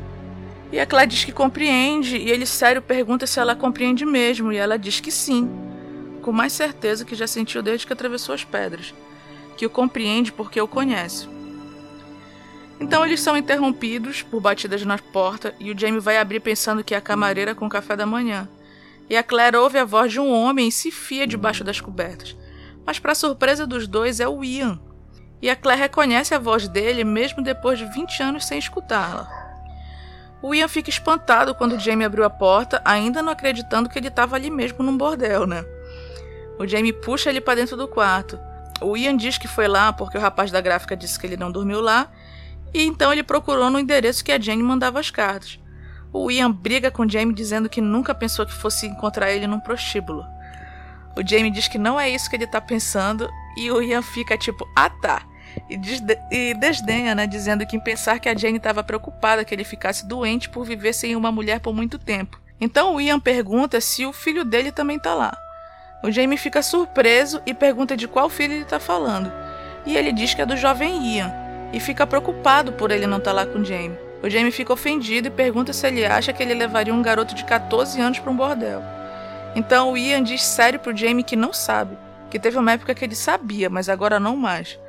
O Jamie se ofende pergunta o que ele quer dizer com, com aquilo, e o Ian dá uma olhada assim de relance indicando pra a cama, né? Que a Claire estava lá, toda coberta, ouvindo a conversa, a conversa deles. Então o Jamie diz que estava esquecendo os bons modos ao esquecer de apresentar a companheira dele ao Ian. Ele puxa as cobertas de cima da Claire e o Ian fica chocado e vira de costa para não ter que ver, né? o Jamie pergunta se o Ian não vai cumprimentar a esposa dele. E isso faz o Ian esquecer todo pudor e virar horrorizado perguntando se o Jamie tinha se casado com uma prostituta. Então finalmente a Claire fala e diz que não diria bem isso. Ela cumprimenta o Ian e diz que faz muito tempo, né? O Ian fica chocado olhando para Claire com os olhos esbugalhados como se ela fosse um fantasma, né? O coitado do Ian não consegue nem falar direito, só sai um o quê? Como? É? E a Claire diz que é uma longa história. E ela esperta muda de assunto e diz que não conheceu o jovem Ian e pergunta se ele está desaparecido. Então o Ian, pai, conta que ele fugiu de casa na última sexta-feira deixando um bilhete dizendo que estava indo de encontro ao tio. O Jamie diz que não vê ele há seis meses que a última vez que viu ele foi quando mandou ele de volta para casa com Fergus. E a Claire fica feliz ao lembrar do Fergus e pergunta se ele tá bem. O Jamie diz que ele tá bem e que ele é um belo homem agora, embora um pouco mudado, claro. E ele diz que ele vai ficar completamente apalermado de ver a Claire. O Ian, que não estava nem um pouco querendo saber do Fergus, fica andando para lá e para cá, preocupado com o filho. Ele diz que da última vez que ele fugiu, deu uma surra nele e por isso achava que ele pensaria duas vezes antes de fazer algo de novo. Então o Jamie rindo pergunta se alguma vez uma surra impediu ele de fazer algo que ele quisesse muito. E com franqueza o Ian diz que não e ri, e ri também. O Jamie diz que vai sair e mandar procurarem o jovem Ian. Então se ele estiver em Edimburgo, eles saberão. O Ian diz que vai com ele. O Jamie diz que não quer deixar a Claire, mas que tem negócios a resolver e pergunta se ela vai ficar lá até ele voltar. E ela diz que sim. Afinal, ela não pode ir longe sem roupa, já que ainda estão consertando o vestido dela. Eles saem e a Claire fica sozinha pensando em tudo o que aconteceu. Pensa nos perigos do James ser um contrabandista, sobre o que o pessoal de Ladybrock vai falar sobre a volta dela. Então batem na porta de novo e a Claire manda entrar, pensando que era o café da manhã. A porta se abre devagar e a cabeça de um rapaz novinho aparece. Ele pergunta se ela é a mulher do Sr. Malcolm, e a Claire diz que sim. Ela acha o jovem vagamente familiar, embora tivesse certeza que nunca o tinha visto. Então ela pergunta quem ele é. Enfim conhecemos Ian Murray, mais conhecido como Jovem Ian. O amor da minha vida. ele diz que estava procurando o Sr. Malcolm e a Claire diz que o tio dele não está lá. O Ian está muito envergonhado por estar num aposento com uma mulher nua. Afinal, a Claire só está enrolada no lençol, então ele mal olha para ela, sempre falando assim com ela de cabeça baixa. Ele pergunta se ela sabe aonde o tio dele está e ela diz que ele saiu à procura dele junto com o pai dele. O jovem Ian fica espantado porque o pai dele foi do bordel e pergunta se ela conhece ele. E a Claire diz que conhece o Ian há muitos anos. O jovem Ian fica chocado com isso, afinal ele pensa que a Claire é uma prostituta, né? A Claire percebe esse choque e tenta começar a explicar, mas não sabe como. Então ele vira de costa para ir embora, e a Claire manda ele esperar e pergunta quantos anos ele tem. E ele diz que ele vai fazer 15 anos em três semanas. E diz para ela não se preocupar, porque ele já tem idade para saber o que se passa num local como aquele. Então ele vai embora. A Claire fica sozinha ali matutando o que faria o Jamie mentir para o Ian, já que pelo comportamento do jovem Ian, o Jamie sabia que ele estava lá. Batem na porta e a Claire esfomeada torce para ser o café da manhã e manda entrar. Mas mais uma vez não era. Dessa vez era o Sr. Willoughby que entrou engatinhando dentro do quarto, do quarto e começou a bater a cabeça no chão.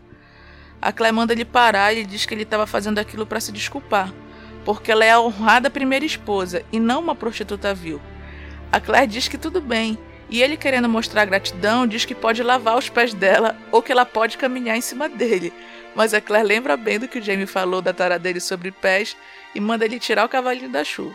Então ela pede para ele contar onde ele conheceu o Jamie. Ele conta que conheceu o Jamie nas docas, que ele veio como um passageiro clandestino em um navio mercante, ficou roubando comida e bebida para sobreviver. E um dia ele estava bêbado e pensou que ia morrer de frio. O Jamie achou e salvou ele, e por isso agora ele é um humilde criado dele e dela também. A Claire faz uma observação que o conhaque é a perdição dele e se desculpa por não ter nenhum remédio para ajudar na ressaca. E ele diz que tudo bem porque ele tem as bolas saudáveis. Então ele mostra duas bolas feitas de um tipo de pedra polida e diz que elas servem para todas as partes do corpo. Então o estômago da Claire ronca de fome e o Willoughby prontamente se oferece para ir procurar alguém para trazer café para ela. Ele vai e a Claire acha que pelo estado dele ele não vai conseguir chegar nem na escada quanto mais trazer comida. Então ela decide procurar ela mesma, se enrola na coxa da cama e vai. Ela desce as escadas seguindo o cheiro do bacon e chega num grande salão que parecia um refeitório. Tinha em torno de 20 mulheres lá, algumas vestidas para o dia, mas a maioria estava de combinação, o que tornava a colcha que a Claire estava vestindo bem recatada até, né? Três mulheres da mesa, Peg, Dorcas e Molly, dão boas-vindas a Claire e chamam ela para comer. Elas pensam que a Claire é uma nova prostituta do bordel. Elas até observam que a Madame Jeanne não aceita meninas com mais de 25. Mas a Claire não é nada mal. Elas percebem que ela era mais velha, mas não era muito. Ou seja, a Claire era uma cinquentona com aparência de estar na faixa dos 30, talvez, né, gente? Então elas têm uma boa conversa ali com as meninas achando que a Claire foi maltratada porque ela tá com marca de mordidas e esponjas. Elas observam que ela parece bem dolorida entre as pernas, dão conselhos sobre banho com ervas para ela ficar che sempre cheirosa. Enquanto isso, a Clé tá corando de vergonha para o divertimento das mulheres. Ela meio que não sabe como se desfazer o mal entendido sobre ela ser uma prostituta. As prostitutas veem a Madame Jeanne entrando no salão e acham que é um cliente que chegou. Elas dizem que a Claire vai ter que atender porque as novatas ficam com os clientes que ninguém quer. Mas quando a Madame Jeanne olha para Claire, ela fica desesperada por ela estar tá ali. A Claire diz que não levaram comida nem roupas, nem as roupas dela no quarto. E a Madame Jeanne diz que vai mandar soltar a criada por causa disso. Mas a Claire manda ela deixar pra lá porque te teve uma excelente refeição. Ela se despede das meninas dizendo que foi um prazer conhecer elas e vai com a Madame Jeanne providenciar uma roupa. A Claire fica sozinha no quarto onde são feitos os vestidos e acha uma combinação que serve nela. Enquanto ela está se vestindo, ela ouve a conversa da, da Madame Jeanne com o Hugo, que era tipo um segurança do bordel. Ela está reclamando da criada responsável por deixar a Claire faminta e sem roupas. O Hugo até pergunta se a Claire é mesmo esposa dele, porque ele ouviu que. Mas a Madame Jeanne nem deixa de terminar e diz que se o Jamie está falando que ela é, é porque ela é e ninguém vai contestar. Então o assunto muda, com o Hugo contando que teve mais um ataque do demônio naquela noite. Então a Claire vai de combinação mesmo para o aposento que eles estão e se mete na conversa dos dois. Ela pergunta que história é essa de demônio. Mas a Madame, mas a Madame Gianni diz que está esperando alguém às 10 e usa essa desculpa e vai embora. Então Hugo conta que o demônio era um assassino que estava matando mulheres, geralmente esquartejadas, que já tinha acontecido oito assassinatos e dois desses foram em bordéis. Por isso a Madame Gianni andava preocupada. Depois de contar a história, o Hugo, o Hugo vai embora deixando a Claire sozinha na sala. Um pouco depois, ela ouve batidas bruscas na, na porta, como se alguém estivesse batendo com um martelo. Ela levanta para abrir, mas antes mesmo um homem bonito e altivo entra falando em francês com um sotaque tão pronunciado e uma atitude tão furiosa que ela não entendia o que ele dizia. Ele era um homem jovem, com cerca de 30 anos, de complexão esbelta, extremamente bonito, com sobrancelhas e cabelos abundantes e negros. Claire aproveita uma pausa dele e pergunta se ele quer falar com a Madame Gianni. Então esse homem olha para ela de olhos esbugalhados e pálido. Ele cai de joelho aos pés dela e chama ela de Milady. Gente, é o Fergus. Mas a Claire não reconhece ele de cara. Ela manda ele soltar ela, dizendo que não trabalha lá, e ele fica abraçando as pernas dela, dizendo que é um milagre que ela voltou. Então, quando ele levanta o rosto banhado de lágrimas para olhar para ela, ela o reconhece e manda ele levantar. Ai, gente, eu adoro esse reencontro deles. Eles se abraçam e ele diz que achou que estava vendo um fantasma. Ele pergunta se ela já viu Jamie e se ele sabe que ela tá lá, e ela diz que sim. Então, pela expressão dele, a Claire percebe que ele lembrou de algo e parecia confuso. E ele, ele fala assim, mas enquanto a, a Claire pergunta o e quanto o quê? Mas eles são interrompidos pelo Jamie que estava atrás do Fergus. O Jamie fica espantado porque a Claire tá só de combinação mas ele deixa para lá porque tem que ir com Fergus esconder uns galões de conhaque porque os, os guardas afondegados estavam no pé dele. Eles vão embora e a Claire fica sozinha sem saber o que fazer. Ela vai no aposento onde são feitos vestidos e pega um chalé para se cobrir e resolve descer, mas ela dá de cara com um homem no vão da porta que dava para a cozinha. Ela fica tão surpresa de ver ele quanto ele de ver ela, mas ele é rápido e segura ela pelo cotovelo. Ele acha que a Clé é uma prostituta e pergunta sobre a Madame Jeanne, e ela diz que não sabe onde ela está. Então o homem muda de tática e diz que existe uma recompensa pelo contrabando apreendido, que ninguém ficaria sabendo além deles dois se ela dedurasse. A Claire lembra do Jamie dizendo que os guardas estavam no pé dele e em todas as punições para contrabando que vão desde açoitamento a exílio. Então ela, bem sonsa, diz que não sabe do que ele está falando e manda ele soltar o braço dela. Ela ouve uma voz atrás dela que diz: Sim, por favor, soltar. Era o Sr. Willoughby. Ele estava na escada, enrolado num roupão de cedo azul, apontando uma pistola para o homem. Então ele diz assim: Não prostituta vil, honrada esposa. O homem pergunta incrédulo se a Claire é a esposa dele. E o Willoughby, reconhecendo a palavra esposa, só balançou a cabeça e repetiu: esposa. O homem puxa a Claire para ele e olha de cara feia para o Willoughby, falando: Olha aqui, mas ele nem termina porque o Willoughby puxa o gatilho e dá um tiro nele. O homem cambaleia e a Claire consegue amparar ele antes dele cair no chão. Começa um alvoroço no bordel e o Fergus irrompe pelo que a Claire achava que era a porta da adega. E quando ele vê a Claire com o um homem baleado no, co no colo, pergunta o que ela fez. Coitada da Claire. A Claire fica indignada por ele achar que a culpa é dela e só gesticula na, na direção do Willoughby. O Fergus briga em francês com o chinês e quando ele coloca a mão no ombro dele, a Claire finalmente percebe que ele não tem uma mão, e sim um gancho.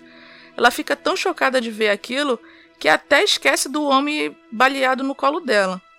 Ela fica sem saber o que dizer e quando o Fergus percebe que ela tá assim por causa da mão dele, ele diz que não é nada e que eles não têm tempo para aquilo. Ele pega o Willoughby, enfia ele dentro da adega, volta para o homem no colo da Claire e puxando ele pelos cabelos pergunta quantos homens estão com ele.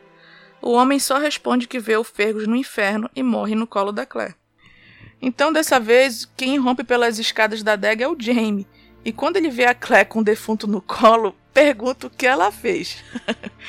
Mas dessa vez o Fergus responde dizendo que foi o Willoughby. O Jamie não conta a conversa e diz pro Fergus ir guardar a entrada do bordel enquanto ele cuida do defunto e da Claire. O Jamie enrola o defunto no chale e leva ele e a Claire para a adega. Eles entram e tava um breu. O Jamie vai guiando ela até uma adega escondida onde os homens trabalhavam no contrabando. Quando ele fala a cena e abre a porta, ele larga o defunto num canto, ele larga o defunto num canto e vai direto na direção da Claire ver se, ver se ela tá bem, né? E depois que ela diz que ela tá bem, só, com, só tá com um pouco de frio, ele chama a Madame Jeanne para contar o ocorrido e manda ela subir pro bordel para manter as aparências. Ele também pede para quando ela voltar trazer roupas para Claire e diz que o tamanho da Daphne serve. O Jamie leva a Claire para se lavar porque ela estava coberta de sangue. Quando a Claire começa a se despir tremendo de frio para tomar banho na tina improvisada com água gelada, ela pensa que renunciar aos confortos da água quente em encanamentos modernos pareceu muito mais fácil quando estavam à mão. o Jamie vai cuidar de algumas coisas no contrabando enquanto a Claire fica sozinha tomando banho. Ela pensa no que pode ocorrer se eles forem pegos, porque não basta eles estarem na posse de uma grande quantidade de conhaque contrabandeado. Eles ainda estavam com o corpo de um funcionário do rei assassinado. O Jamie volta e dá conhaque para Claire para ela se esquentar.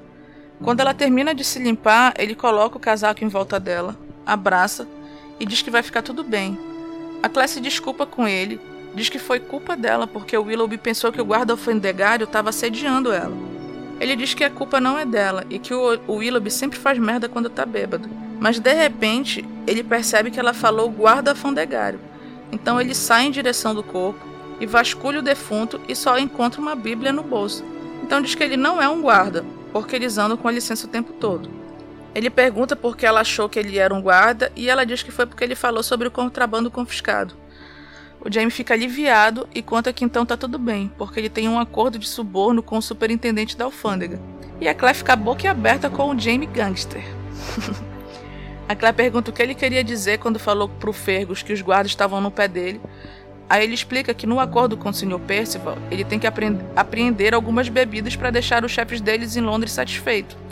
Então toda semana eles fazem um teatrinho para ser apreendido e parte disso é ser seguido pelos guardas. A Claire então deduz que é ele quem a Madame Gianni estava esperando às 10. E ele confirma dizendo que ela tem que estar no horário exato com o portão aberto para ele entrar com a bebida e despistar os guardas. Mas aquele dia ela se atrasou e por isso ele teve que ficar dando voltas. Aí a Claire explica o porquê dela se atrasar e conta sobre o demônio. O Jamie diz que, como não era um guarda, logo eles vão poder sair dali. A Claire pergunta se eles vão para a gráfica e o Jamie diz que talvez, que ele vai ter que pensar. E ele fica andando distraído como se estivesse pensando. A Claire chama a atenção dele perguntando o que ele fez com o Ian, e ele diz que deixou ele procurando pelo jovem Ian em umas tavernas. Então ela conta que, que encontrou o jovem Ian e ele pergunta se ele disse para onde ia, e ela diz que não. O Jamie fica andando para lá e para cá, e como a Claire não pode fazer nada para ela ajudar, ela se rende ao prazer de só observar ele. Ela levanta e vai caminhar com ele, pergunta se ele está fazendo progresso no que ele está pensando. E ele diz que, a respeito das metades das coisas que ele está pensando, não tem nada que ele possa fazer. Como, por exemplo, o jovem Ian não está onde deveria estar. Então ele conta que o Ian deveria estar na gráfica. De manhã, né? Mas não estava.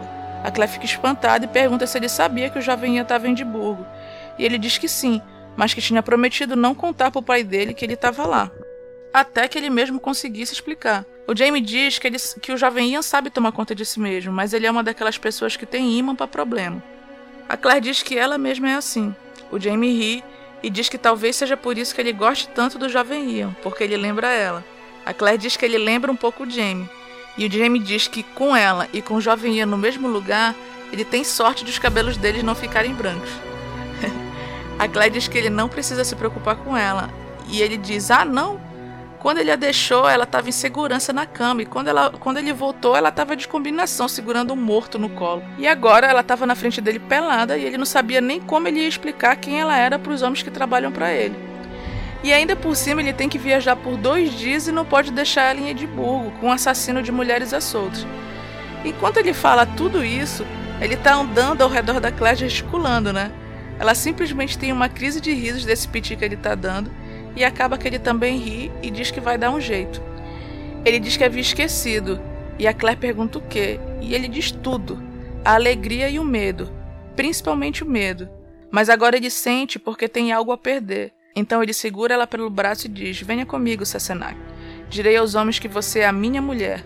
O resto vai ter que esperar. E fim desse longo capítulo. Para tudo que o jovem Ian chegou! Ai, gente. e já conhece a tia pelada. Cara, ai, jovem, como sempre, sendo maravilhoso em todos os momentos que aparece. Simplesmente um dos melhores personagens dessa história inteira, gente. Muito bom. Queria só dar esse susto. Vamos agora comentar esse capítulo que foi muita coisa. Esse capítulo mas... é muito gostoso. Bom, o capítulo já começa com o Jamie pelado, né? Assim. Aliás, esse capítulo tem de tudo. A gente ouve a primeira, o, a primeira esposa pela primeira vez. Seu uhum. Willoughby muito doidão, né? Mas é legal que a gente fica sabendo como que ele acabou na vida do Jamie, né? Como ele aconteceu ali. E claro, uhum. é, era o Jamie mais uma vez salvando a pele de alguém, né? Porque o Jamie, se for alguém pra apanhar, ele quer, ele quer apanhar no lugar da pessoa. Não, tem de tudo, tem assassinato, tem tudo, gente, nesse capítulo. Tem o melhor café da manhã do mundo. Não, é tá? é maravilhoso. Maravilhoso. As amigas tudo junto, contando os chupões da Claire, contando um por um e dando os melhores conselhos pra não pegar doença, pra não engravidar. gente. Pra fazer com que os homens gozem mais rápido. Gente, ai. O que, que é aquele conselho? Gente, é muito maravilhoso. É maravilhoso. Olha, eu acho lindo a frase que logo no começo, assim, que o Jamie fala, que, que na verdade é ela que fala, né? Que quando ele perguntou para ela, lá no começo, que ela, né, ele não sabia o que existia entre os dois, mas que ainda tá lá. Gente, é tão lindo. Eu acho tão lindo. Ah, eu também. Eu gosto muito de, da conversa deles no início, né? Deles analisando, se dando conta, sei lá, de que aquilo que eles tinham antes ainda existe e é por eles, né? Não é por causa da história ou da filha, é por causa deles. É por causa é deles. Muito... E é tipo, é legal porque assim, eles não ficam gastando tempo tentando descobrir por que, que é desse jeito. É, é sabe? É, Simplesmente é. é. E essa, e essa cena da série é muito legal, essa fala é dele na série, que ele, ele a, ele fala assim, still there. É, é, isso, tá lá. E não importa. Tá lá. É muito lindo. Gente, como o James sofreu, né? Ele conta um pouco de coisas que a gente não sabe, né? Quando ele. Um ferimento na perna, tudo que a Jane fez, né? Pra, pra ajudar, né? Caraca. Não, e a Claire, a Claire vendo aquilo, aquilo tudo que aconteceu com ele, e eu gosto que, dessa parte que a Claire começa a dizer ficava imaginando que ela tinha que ter ficado, que ela tinha que ter ficado junto com o Jamie. E aí ela tá lá, toda se culpando, e o Jamie explica que não, que ela tinha que ter ido. Ela, ele começa a explicar as razões por que, que foi melhor ela ter ido em vez de ela ter ficado, né? Porque, tipo assim, aquele dia que teve a cicatriz, não foi só aquele dia, né? Teve muita coisa, muitos anos de muita coisa ruim, realmente, cara. Ia ser uma merda. Não, ia ser horrível mesmo. E agora, quando ele conta sobre a cicatriz, eu acho muito legal o Ian, né? Que é o, o Ian que não deixou a, a Jenny amputar a perna do Jamie. E eu acho que isso mostra a, a resistência e a resiliência de cada pessoa, né? Porque o Ian, ele não tem os músculos, né? A força, a altura do Jamie, mas uhum. isso é uma uhum. coisa que o Ian aguentou, o, o Ian aguentaria, mas o Ian que conhece muito bem o, o James, o Jamie não aguentaria. E ele sabia uhum. disso. Então isso é muito legal. Agora, o que foi essa cirurgia feita pela doutora Jane, né? Gente do céu, ela passa faca fervendo, né? Ela joga, não, ela joga água, água fervendo, água né? fervendo, que nem a gente faz para limpar assim coisa é, infeccionada numa é. pia, atacou na perna do irmão. Louca. Doidona, mas deu certo, né? Deu certo, não sei como, né? deu certo. Também acho. Eu, eu sinceramente Olha, gente, tô sincera pra vocês, quando eu tava lendo essa parte, eu fiquei, gente, ela não sei como ela não conseguiu arrancar a perna dele de vez, assim. Ai, eu mas eu fico imaginando essa cena, essa cena é maravilhosa. Eu fico imaginando ela, ela montando assim em cima dele, cortando, assim, porque ela é toda pequenininha, né? Pois é. Não, e lembrando que assim, é um super uma cicatriz que o Jamie fica, né? Uma cicatriz horrenda que vai do quadril até mais ou menos um pouco acima Pega a do coxa joelho, inteira, né? é. Pega a coxa, rasga a coxa todinha. Rasga a coxa todinha e na série mostra o fiozinho assim na perna do, do. Aquele arranhão. Um, arranhão, um arranhãozinho assim, ó. Aí a cara fala, oh meu Deus, gente. Ai, Aí a gente, é, como assim? Sim, porque, gente, vamos combinar. Pra Claire ficar horrorizada, tinha que ser uma cicatriz muito feia, porque as costas do Jamie é aquela coisa horrorosa. Sim, a Claire já tá acostumada com tudo quanto é tipo de, fer- de ferimento, né? Assim. Exatamente. Bom, enfim. E temos nesse capítulo já a volta de Ian. Ian volta Ai, cena. gente, eu amo. Bom, primeiramente o Ian pai. Eu acho que o reencontro dos dois é simplesmente perfeito. O Ian tá lá indignado com o Jamie, com essa palhaçada dele tá no bordel, onde já se viu. né? O Ele- Ian mais indignado do que a Claire ficou, né? Ah, é. Ele começa a falar que sem vergonha é essa? E eu e a Jane achando lá que você ia ficar doente não ter mulher. E você tá aqui. E não sei o que. Porque ele não sabia, né, do, do endereço, né? Porque ele foi primeiro procurar na gráfica, e como não tava lá, foi no no endereço de cartas. O endereço das cartas. Inocente. E simplesmente imagina, né? Abre lá a porta, o Jamie tá lá com a Claire, com uma mulher, né? Que. E o, e Ian, assim, super recatado, ele não olha direito pra mulher, né? Ah, é, Por isso que ele não percebe que a pelada. Claire também, óbvio, né? Óbvio que ele não quer imaginar que era a Claire, mas assim, ele não fica olhando pra. Ela diz, né? Que ele olha mais pro John, ele fica se se segurando pra não olhar pra ela. Mas aí até que tem uma hora que olha. Oh, você! é muito bom, gente. Não, é muito bom, não, mas que o Jamie fala assim, William, você não vai falar oi pra minha mulher e pra minha esposa? Aí ele fica, esposa? Aí quando Como ele assim? olha bem, a Claire, oi, tudo bem? Oi, Sacanagem, amores! Oi, amigos! Olá, meninos e meninas! Olá, meninas e meninas. Pois é. Não, e lembrando, gente, que tá essa palhaçada, porque o, o serviço desse bordel é um horror. Porque a Claire tá esperando, o Jamie tá esperando o jejum deles faz tempo. A Claire tá sem roupa, né? Por isso que ela não sai do quarto e eles estão esperando o desjejum subir. Nisso chega o Ian pai. Aí o Ian fica lá, pergunta do filho dele. E o Jamie diz que não sabe, faz ideia, né? Do menino tá. E nada do café da manhã chegar, né?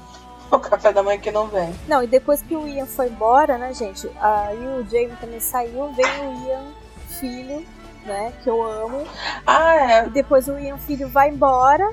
E daqui a pouco chega o Sr. Willoughby dentro do quarto, já é o terceiro que chegou dentro do quarto. Fez, Uhum. se ofereceu lá pra Claire andar em cima dele. Se ofereceu pra lavar o pé dele. Né? O pé dela, aliás. Que é uma palhaçada. Aí a Claire fica, gente, que isso? E nada Sim. do café da manhã chegar. não é preocupada com o café da manhã. Eu fico indignada. Você não ia pra esse hotel, né? Não, não ia. Eu acho que realmente não, não tá valendo a pena a gente se hospedar nesse bordel, não. Bom, e aqui a gente tem a expectativa também do reencontro, que já apareceu todo mundo, né? Da, da Claire e o Já. E nessa hora eu lembro, gente, que quando eu li, eu fiquei, cara, ansiosa junto com ela. Eu falei, ai, cara, cadê? Cadê esse menino? Cadê? Aí esse capítulo também tem o lance do, do demônio que ataca as mulheres. Essa história é, é bem legal. Ela é Uhum. importante, né? Ela não aparece na série de TV, mas, sinceramente, na série de TV não fez falta. Eles cortaram o plot. Mas essa, essa Aham. esse lenda não, sei lá, psicopata do século XVIII, tava aterrorizando as mulheres na época e aí Ele é tipo um serial killer, né? Que tá aterrorizando lá. é um serial Uhum. exatamente, era um serial killer e matava as mulheres, né? Agora, Aham. chegamos, né? Não, aí, te- aí teve também a Claire se metendo em confusão braba, né? Ela simplesmente parando com, do nada com o defunto no braço dela. Não, mas assim, é. Cara, a Claire não teve culpa de nada, porque depois quando o Jamie reencontra com ela, ele começa a falar, tipo, o que, que você fez e tudo, tal, te deixei em segurança. Mas, meu, ela simplesmente tava morrendo de fome. E é o que eu faria. Eu desceria pra tomar café, porque eu tava com... Gente, ela tava com muita fome. Não chegava ninguém. Já era a terceira pessoa que chegava dentro do quarto. Aí ela desceu, tal, tomou café. Depois O quarto mais movimentado do muito bordel. legal. Ai, gente, o reencontro Né? dela com o Fergus foi o melhor. Gente, o reencontro de- do livro pisa no reencontro da série. Foi muito bom o reencontro. Não, muito, muito mesmo. A, a Maravilhoso. Ele todos- agarrando ela e ela falando: sai, sai, eu não trabalho aqui. ela acha que ele E acha tem ela que vendo que o Fergus tem um gancho no lugar da mão, né? Sim. Porque ela vê que o Fergus tem um gancho no, né, no lugar da mão. Aí eu queria dizer pra Stas que ouve o nosso podcast, tem certeza, né? Que apesar de aceitar, entender a explicação, por que ele tem uma mão de madeira na série, ainda assim eu queria o gancho. Acho que não tinha problema, mas tudo bem. Ainda mais que o negócio é, é, é o livro Resgate no Mar. Então, né? Qual o problema? Ah, tinha tudo a ver, né? Tá, pirata. Gente, só sei que, enfim, esse foi o capítulo 26. Apareceu um monte de gente, tiro, porrada de bomba, morreu gente, sobreviveu gente e reencontrou gente. E, cara, haja fôlego pra esse dia, hein? E isso tá Não, tudo no mesmo dia mesmo. ainda, tá, gente? Ou melhor, no Aham. dia seguinte, né? Pois é. E ó, a gente ainda 24 descobriu horas. que o Jamie tinha, tem um suborno com a alfândega, né? É óbvio, por Ah, isso é, que ele não, tá- não foi pego Tem ainda. mais treta dele. Aham. Mais importante, ele sabe que o jovem Ian está lá, né? Apesar de ter dito pro Ian que ele não sabia que onde o jovem Ian estava, ele sabe. E a Claire não Exatamente. fica falando nada depois. Ela entende o Jamie, tá? Não fica aquela palhaçada. O quê? Você tá escondendo da sua família que ele tá aqui? Não tem nada disso, tá?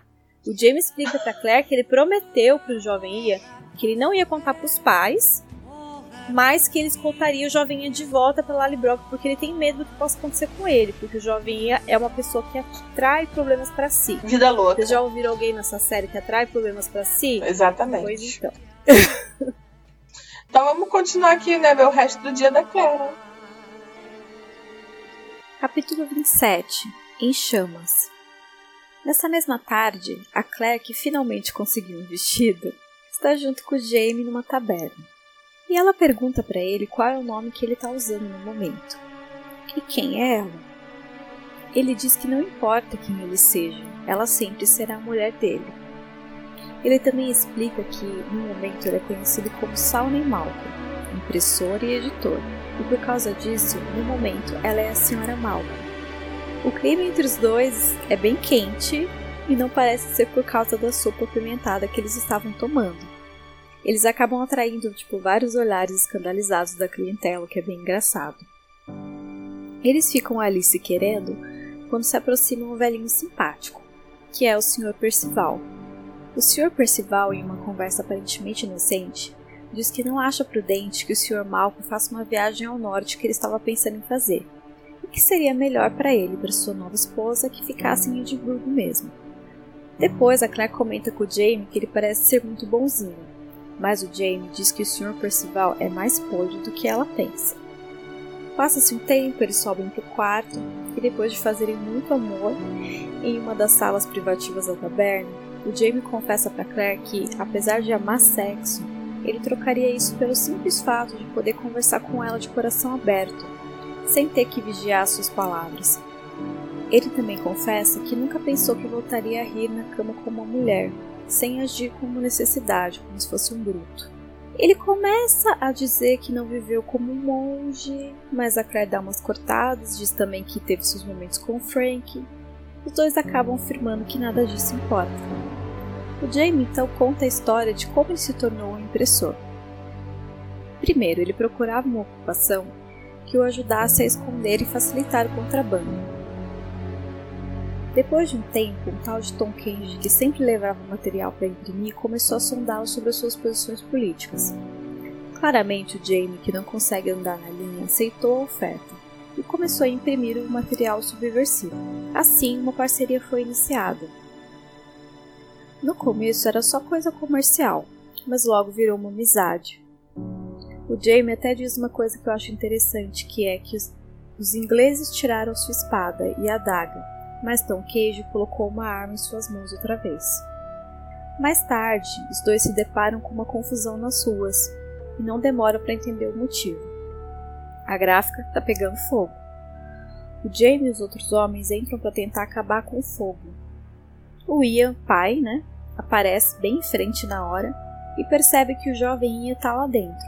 E depois de muita confusão, o Jamie consegue salvá-lo.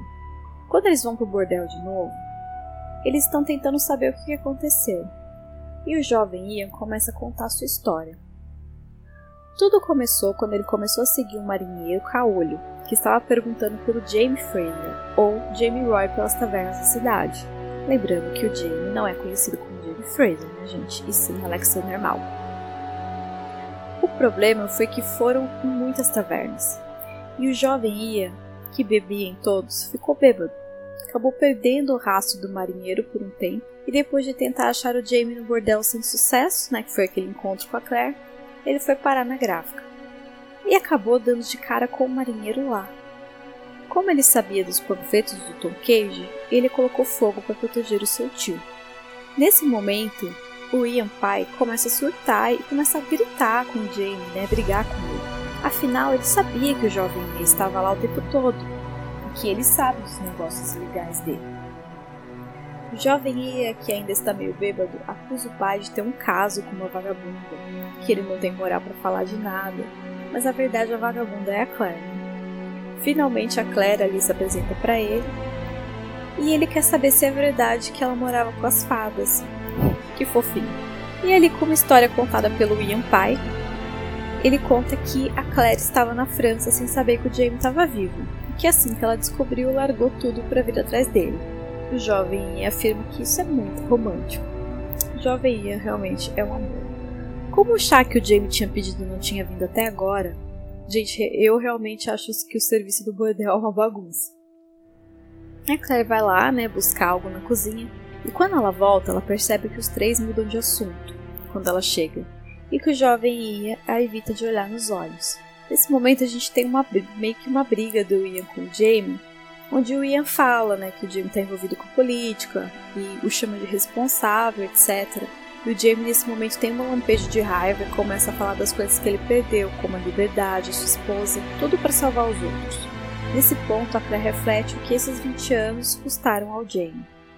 O Ian pai quer levar o jovem Ian embora, mas ele se nega e diz que vai embora no dia seguinte com Jamie. Depois que ele vai embora, o jovem diz que mentiu. Na realidade, quando ele entrou na gráfica, o marinheiro já estava lá, com os folhetos na mão. E na tentativa de se defender do homem que estava com uma pistola na mão também, ele pegou o primeiro objeto que viu. Era uma concha com resíduos de chumbo quente e no desespero ele acabou virando caldeirão, e foi por causa disso que se iniciou o incêndio. Ele fica muito triste, porque acha que matou aquele homem. O Jamie consola e diz que foi por defesa e o ensina uma prece. Final do capítulo. Bom, gente, a Ana, como vocês já perceberam, né, é a fiscal de vestido da Claire. né? Gente, mas assim, acontece. Gente, os dois se querendo no meio da taverna, se pegando na Night, cara, é muito maravilhoso essa cena. Eu adoro. Eu adoro que eles ficam lá se comendo com os olhos, literalmente, né? Uhum. A gente conhece também o senhor Percival, que é aquele cara que o Jamie paga suborno, lembram? E também, né, pra variar, transa pra caramba, né? Porque o que, que ele tem que fazer depois de 20 anos, né? Óbvio. Chegar junto. Ai, ai. Mas você sabe que uma das coisas, apesar de do, que eles estão lá e tal, subiram pro quartinho reservado, né? Eu acho bonito que o Jamie fala que ele trocaria tudo aquilo pelo prazer de ter a companhia dela, de poder conversar. E sim, sim. eu acho que ele fala uma das coisas mais lindas, né? Eu acho, aliás, eu falei isso na minha leitura, mas que ele fala assim, ah, eu já fui, ele, que o Jamie, ele é essa pessoa, que ele tem várias personas, isso desde o primeiro livro, né? O Jamie, ele tem vários nomes, ele tem várias personalidades ali, algumas que ele se esconde atrás para fazer as coisas. É, e o legal é que fala, cada nome né? que ele é, cada nome que ele tem, Sim. Ele, é, ele não é só o nome que ele troca, né? Ele se transforma nessa pessoa. Ele se né? transforma né? naquela pessoa. E ali ele fala, tipo, ah, eu sou tal coisa pra fulano e tal. Mas aqui com você no escuro, sabe, eu não preciso, assim, não preciso de máscara ainda, eu posso ser eu. Ele é a única pessoa que ele consegue conversar de coração aberto, ele fala, e eu acho lindo também isso. Lindo demais. Isso é uma coisa que eu senti um pouquinho de falta na série, eu confesso. Que eu acho muito lindo. Ah, mas acho que teve bastante também. É porque também, cara, ah, não dá teve, pra botar mas tudo. assim, é aquela coisa, assim, é uma coisa que, tipo, que você lê e você fala, ah, isso aqui é tão lindo. É. É muito lindo. É porque esse reencontro deles, é, tudo é muito lindo, né? Agora, também tem a Claire, né? A Claire sempre voltando pra realidade, né? Cortando as histórias da vida sexual do Jamie, que ela mesmo pergunta. E aí, quando ele começa a falar, lá, não precisa não. Cara, pode deixar pra lá. Quem nunca, né? Quem nunca tá tipo assim, pode falar, pode se abrir pra mim, daí a pessoa começa a querer saber e fala, ai, tá bom. bom, não precisa falar. eu quero saber. A pessoa começa com, não, não, é verdade, não, não, não. Vamos pro próximo. E temos também né, mais uma confusão, claro, mas dessa vez era gráfica, que é muito triste, né? Nossa, é muito triste. Porque. Assim, a gente entende, né, que depois o jovem vai contar e tal. Ele é um amor, mas ele é muito atrapalhado. Gente, eu queria só lembra, lembrar um, um, ponto aqui, que esse capítulo ele é muito legal. Ele é muito uhum. legal. Ele é curto, mas ele é muito legal. E a, esse é tipo o pior episódio da série. O mais chato, o mais sem graça, o mais porcaria. É o que Bom, não precisava. Gabriela, Até um incêndio da graça. Assunto, mas já que você falou, né? O Batman, de, Batman Fraser lá. Realmente, gente, que episódio ruim, hein? Eles pegaram uma partezinha minúscula do livro que nem tem tanta importância assim, focaram lá, fizeram, inventaram umas coisas nada a ver. É muito chato Esse... mesmo. É, só para vocês saberem que essa parte do livro é bem interessante. Tipo assim, a confusão lá toda, o James salvando, isso é bem, bem. Bem legal. E aí, quando acaba a confusão, né, e volta todo mundo pro bordel, que é o lugar mais calmo, mais tranquilo para eles, normal. Você imagina como é que é a vida desses dois, né? Vida de um casal, em que um bordel é o lugar mais calmo. Socorro, né? Pois é. Mas o serviço do bordel continua ruim, tá? Que a Claire tem que ir lá fazer um chá porque ninguém traz. Pesado, hein? Mas a gente tem o joveminha bêbado, que é maravilhoso ah, é. também. No meio do maior barraco, perguntando se era verdade que ela morava com a espada. Gente, essa parte é muito boa. É muito fofo, ele falando, ai que romântico, depois que ele Porque nisso o Ian já tá lá, né, cara? Ela é a tia Claire. É. O Ian já tá lá comendo o Jamie, o, Ian, o jovem Ian no esporro, e o, e o Ian bêbado falando: Ah, mas você morava com as fadas. Foda-se, garoto. Leva um tapa na cara. Ai, gente, tadinho, né? A gente vê que o Ian tá sofrendo muito, né? Pelo que ele fez e. Sei lá, né? Ele tentou ajudar o tio dele da, né, da melhor forma possível, enfim. Dá pra entender o lado dele. Não, e cá pra nós ajudou, né?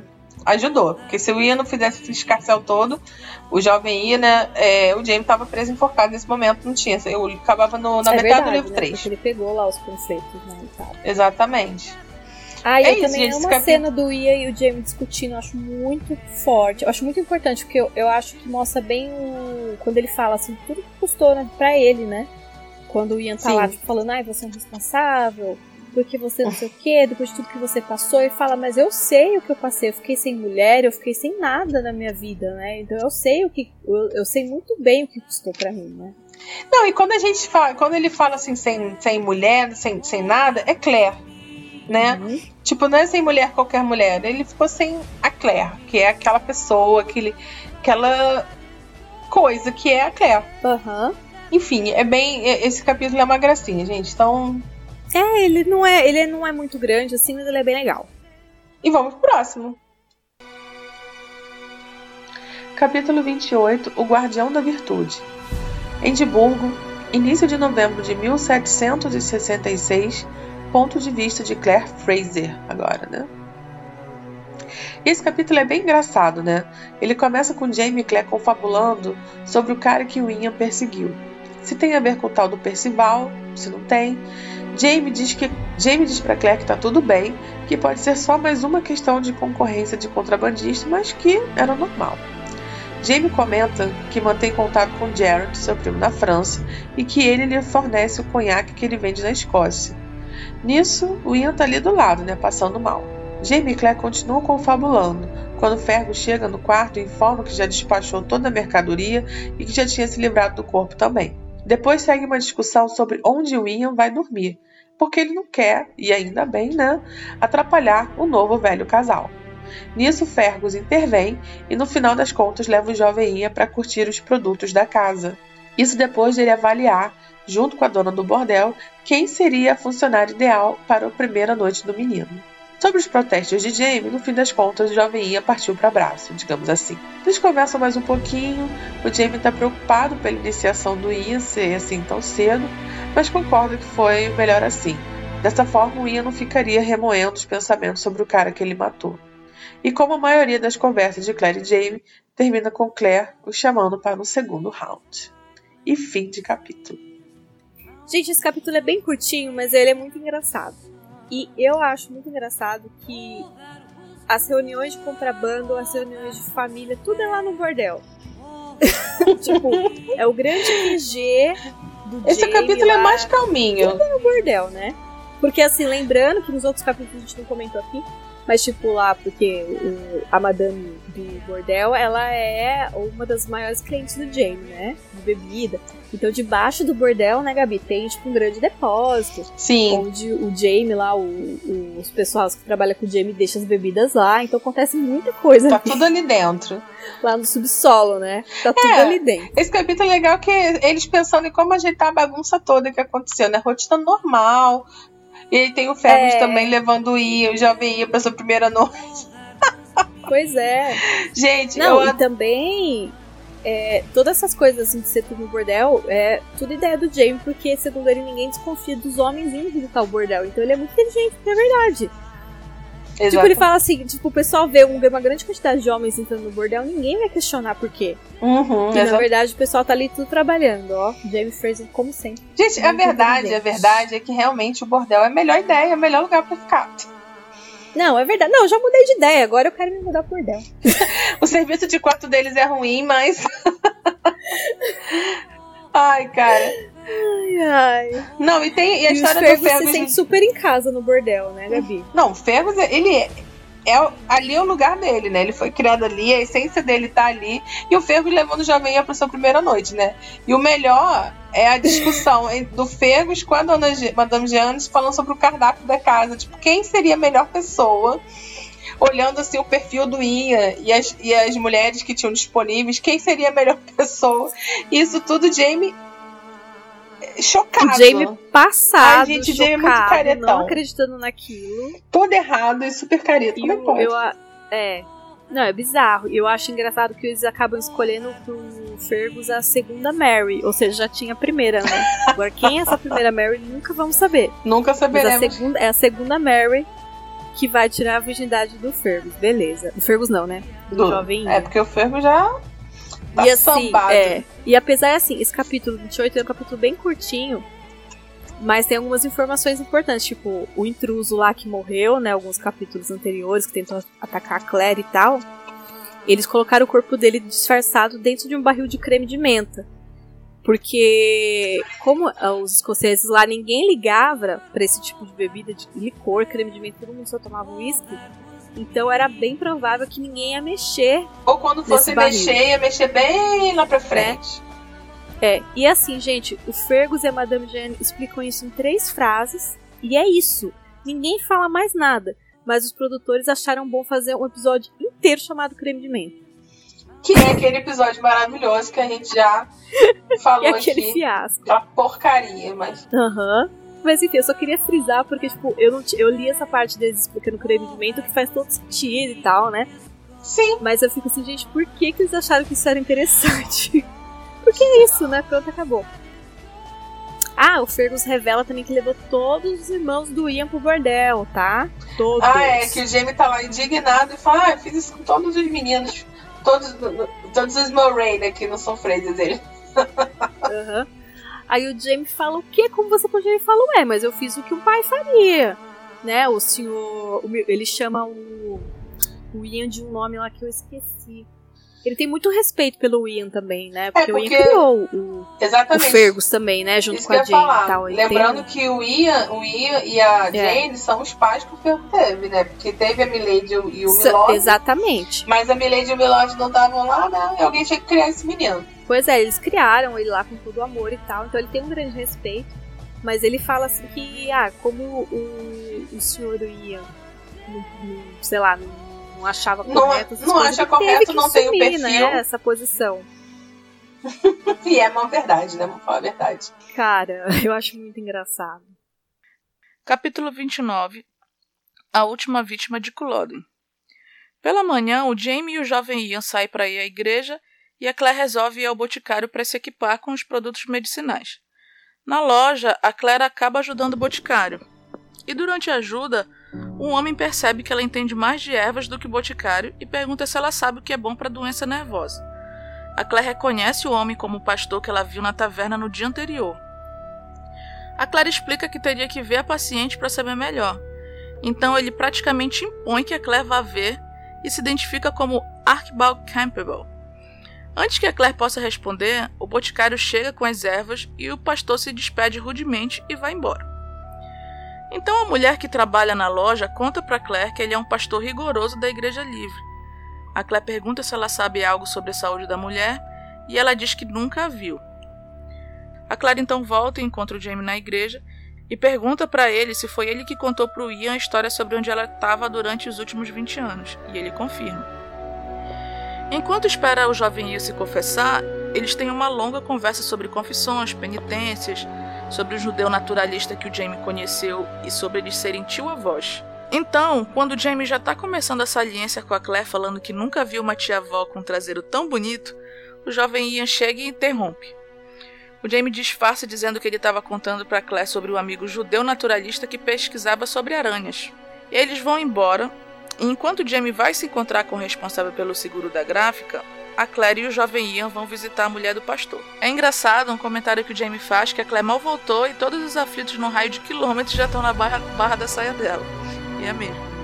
Quando a Claire e o Ian chegam na casa do pastor, ele não está lá. Mas a governanta diz que mesmo assim é para ela ver a irmã dele. A Claire fica surpresa, então, por saber que é a irmã e não a esposa do pastor que está doente. Então, enquanto a Claire examina a senhorita Campbell, que está em estado catatônico, a governanta conta que ela se chama Margaret Campbell, que ela é a única parente do reverendo e que mora com ele há 20 anos, e que não há motivo aparente para ela entrar em crise, e quando ela sai da crise, ela fica transtornada gritando muito. Conta também que o reverendo pretende se mudar para as Índias Ocidentais, na esperança que a mudança de áreas melhore o estado da irmã, além de querer afastar ela das terríveis lembranças que ela tem da Escócia. A Claire fica curiosa, como sempre, e pergunta que lembranças são essas. Então a governanta continua contando que durante a rebelião, a Margaret se apaixonou por um jacobita e que quando já estava na iminência deles perderem a guerra, ela foi ao encontro dele. Mas não sabe dizer se ela encontrou ele ou se ele a encontrou e rejeitou ela. O que se sabe é que na volta dela para casa sozinha, ela foi atacada e violentada por soldados ingleses. Ela foi encontrada por ciganos que a ajudaram, mas devido ao trauma, não conseguia falar. Até que ela foi encontrada pelo irmão vivendo como pedinte próximo a Edimburgo e levada de volta para casa. É, gente, mais um personagem vítima de estupro nos livros da Diana. A Claire termina o exame e percebe que não pode ajudar em muita coisa. Quando ela tá indo embora, o jovem Ian tá esperando e diz que o Jamie mandou chamar ela. Então, de repente, eles ouvem a Margaret, que estava catatônica, de repente repetir o nome do Jamie e entrar em crise e começar a gritar. A Clary e o Ian voltam pro bordel e encontram o Jamie e o Fergus combinando os detalhes do recebimento do, co do contrabando. Apesar do aviso de emboscada do Sr. Percival, o Ian fica todo empolgado para participar e o Jamie corta logo as asinhas dele. Diz que eles vão com ele, mas que vão ficar numa estalagem próxima esperando, e que depois de pegar o contrabando vai levar Ian de volta para Ladybrook. Então a Claire conta a história da Margaret Campbell e pergunta se o James sabe de algo. E ele conta que acha que ela era namorada do Evan Cameron, amigo dele que resgatou ele em Culloden e que foi fuzilado. E fim de capítulo. Bom, aqui a Claire já tá toda local de novo, né? Eu adoro. E, e aqui a gente conhece o tal do Sr. Campbell e a sua irmã, que eu, sinceramente, achei uma personagem bem desnecessária, falo logo. Né? Na, na, série até que ela teve lá uma utilidade, mas eu achei essa história dessa mulher, da, da Margaret, um saco. Queria dizer isso. Ah, um saco essa história no livro, cara. Ai, ai. Ela e esse Capable. É, a gente fez um. A gente tem um, um, um outro podcast que ficou aí na Deep Web, né, Gabi? A gente falava da Margarete. Ah, é. que é a, Mar a Margarete. De tanto que a gente falava, ah, lá vem a Margarete, o plot da Margarete. Ai, ai, gente, mas Porque é realmente, assim, você lê, tipo assim, é triste, é muito triste, é muito triste a história da Margarete. Né? É muito triste você ler o que aconteceu com ela. Gente, tal. mas a história da Margaret é triste, mas resolvi é, em duas páginas. E, tipo, sempre esses soldados ingleses desgraçados estuprando por aí e tal. Na série, esse núcleo foi adaptado de uma forma bem diferente. Eu acho que ficou bem mais legal, assim, bem mais dinâmico, né? Sim, eles mudaram bastante o plot dela, misturaram o plot lá com o seu Willoughby uhum. e deu certo na série. Isso foi bom. Eles corrigiram uma coisa porque a história dela é um saco mesmo. É, enfim, bom. É, a Margaret é catatônica, né? E o irmão trabalha adivinhando coisas na série. No livro, ele é um pastor, né? Se não me engano, é isso, né? Ele é um, ele pastor. É um pastor. Ah, enfim, gente, é uma coisa que você fica lendo e você fala assim, ah, tá bom. É. e, e, é lógico, isso aparece no episódio preferido da Gabi, né? Creme de menta. Claro, não, tudo que tudo de maravilhoso tá no creme de menta. Agora, gente, coisas que poderiam ter no creme de menta e não tem. O James esperando o jovem se confessar. Gente, isso é muito bom, cara. Tipo assim. Isso é legal. E, e, assim, a confissão principal do jovem I, além de ter matado um cara, é se confessar também na primeira noite dele, antes do casamento. Porque o Jamie é assim. Ele faz tudo errado, mas ele é uma pessoa pura. Uhum. Ele fica, o Jamie fica nesses conflitos, né? Até porque no. Acho que no outro capítulo, no capítulo 28, a gente não falou, mas tem uma hora lá que ele fala pra Claire quando ele tá sozinho, né? Que ele não foi. É 100% sincero com o Ian, né? Porque ele fala que uma das coisas que mais dá que, que um homem tem vontade de fazer depois que acontece uma coisa é procurar uma mulher, né? Uhum. Eu esqueço a palavra para se confortar, né? Exatamente. Que ele fala. Então, tipo, ele fica meio assim do Fergus tipo, do Fergus fazer o que ele fez, do, de levar o Ian lá com a segunda Mary, mas ao mesmo tempo ele fica, tipo, ah, ele merece. Sim. Né? Ele fica em conflito. O que eu acho interessante também é que enquanto ele está esperando o jovem se confessar, é as conversas que ele tem com a Claire. Eu gosto muito dessas conversas aleatórias que ele tem com a Claire, que às vezes não, uhum. não parece que é muita coisa, mas é onde eles estão se conhecendo. Porque se a gente parar para pensar assim friamente, eles não, não namoraram, né? Eles uhum, se conheceram naquela não. confusão toda, ela naquela confusão, de repente casaram, aquele casamento que já foi aquela confusão, aquela tudo, daqui a pouco já era guerra e era problema e tal, não sei o quê. E agora que eles voltaram, é que eles estão, né, tendo esse tempo assim de falar coisas mais aleatórias. E, e é muito legal. E, gente, aqui, essa parte, outra coisa fantástica. O Jamie tá contando aleatoriamente pra Claire sobre um amigo naturalista que ele conheceu, tá? E o que eu queria falar sobre isso é: aguardem. Ele solta isso do nada. E acaba ali. A história da tartaruga, eu acho, né? Não, a história das aranhas. Das aranhas, né? Então, aí aguardem. Aguardem que. Aí você lê. Então, tipo, é o que eu falei, acho que eu falei no, no último podcast. Que esse livro é assim. Você começa a ler uma coisa e fala assim, ah, gente, por que eu tô lendo isso? Mas depois você vai entender por quê. É que nem a Claire lá olhando o crânio aleatório, ou o filho do Joel Bernat redescobrindo o nome dele, ah, do ancestral dele, né? Sim. É tipo umas coisas que você lê e você fica assim, não, o que é isso? É, mas tudo vai ter um, uma razão, um porém, um porquê, tudo tem alguma coisa, algum troço. É impressionante. Aham. Uhum. Capítulo 30, Pontos de Encontro. A principal distração da viagem era observar o conflito de vontades entre o Jamie e o jovem Ian. Afinal, a teimosia era um dos principais componentes do caráter dos Frasers. A Claire teve a oportunidade de observar a Brianna de perto por muitos anos, então ficava quieta se divertindo com aquele espetáculo, do Jamie ter ao menos uma vez encontrado alguém à sua altura. Depois de quatro dias, descobriram que a estalagem que o Jamie queria que a Claire e o Ian ficassem não existia mais, Jamie não podia deixar os dois no meio da estrada, e Ian, para não abusar da sorte, ficava quieto, mas era claro que ele estava super ansioso. O Jamie então acaba decidindo que os dois vão com ele, mas apenas até a beira do penhasco, e o Ian vai tomar conta da sua tia. A Claire entende muito bem que, no caso, quem vai tomar conta do Ian é ela. O encontro acontece com os outros homens, até mesmo Fergus e o Sr. Willoughby se juntam ao grupo. A Claire comenta que espera que o chinês não esteja com uma pistola, e o Jamie diz que nenhum deles está. O Sr. William pega uma lanterna em fogo e o Ian pega da mão dele e diz que vai ficar com ela, porque ele sabe a hora de dar o sinal. Mas o Jamie diz que não. O Ian fica indignado e começa a reclamar, e o Jamie, super controlado, explica que quem segura a lanterna tem que ser o menor do grupo. Já o Ian é alto demais para ser visto de longe e jovem demais para ter bom senso.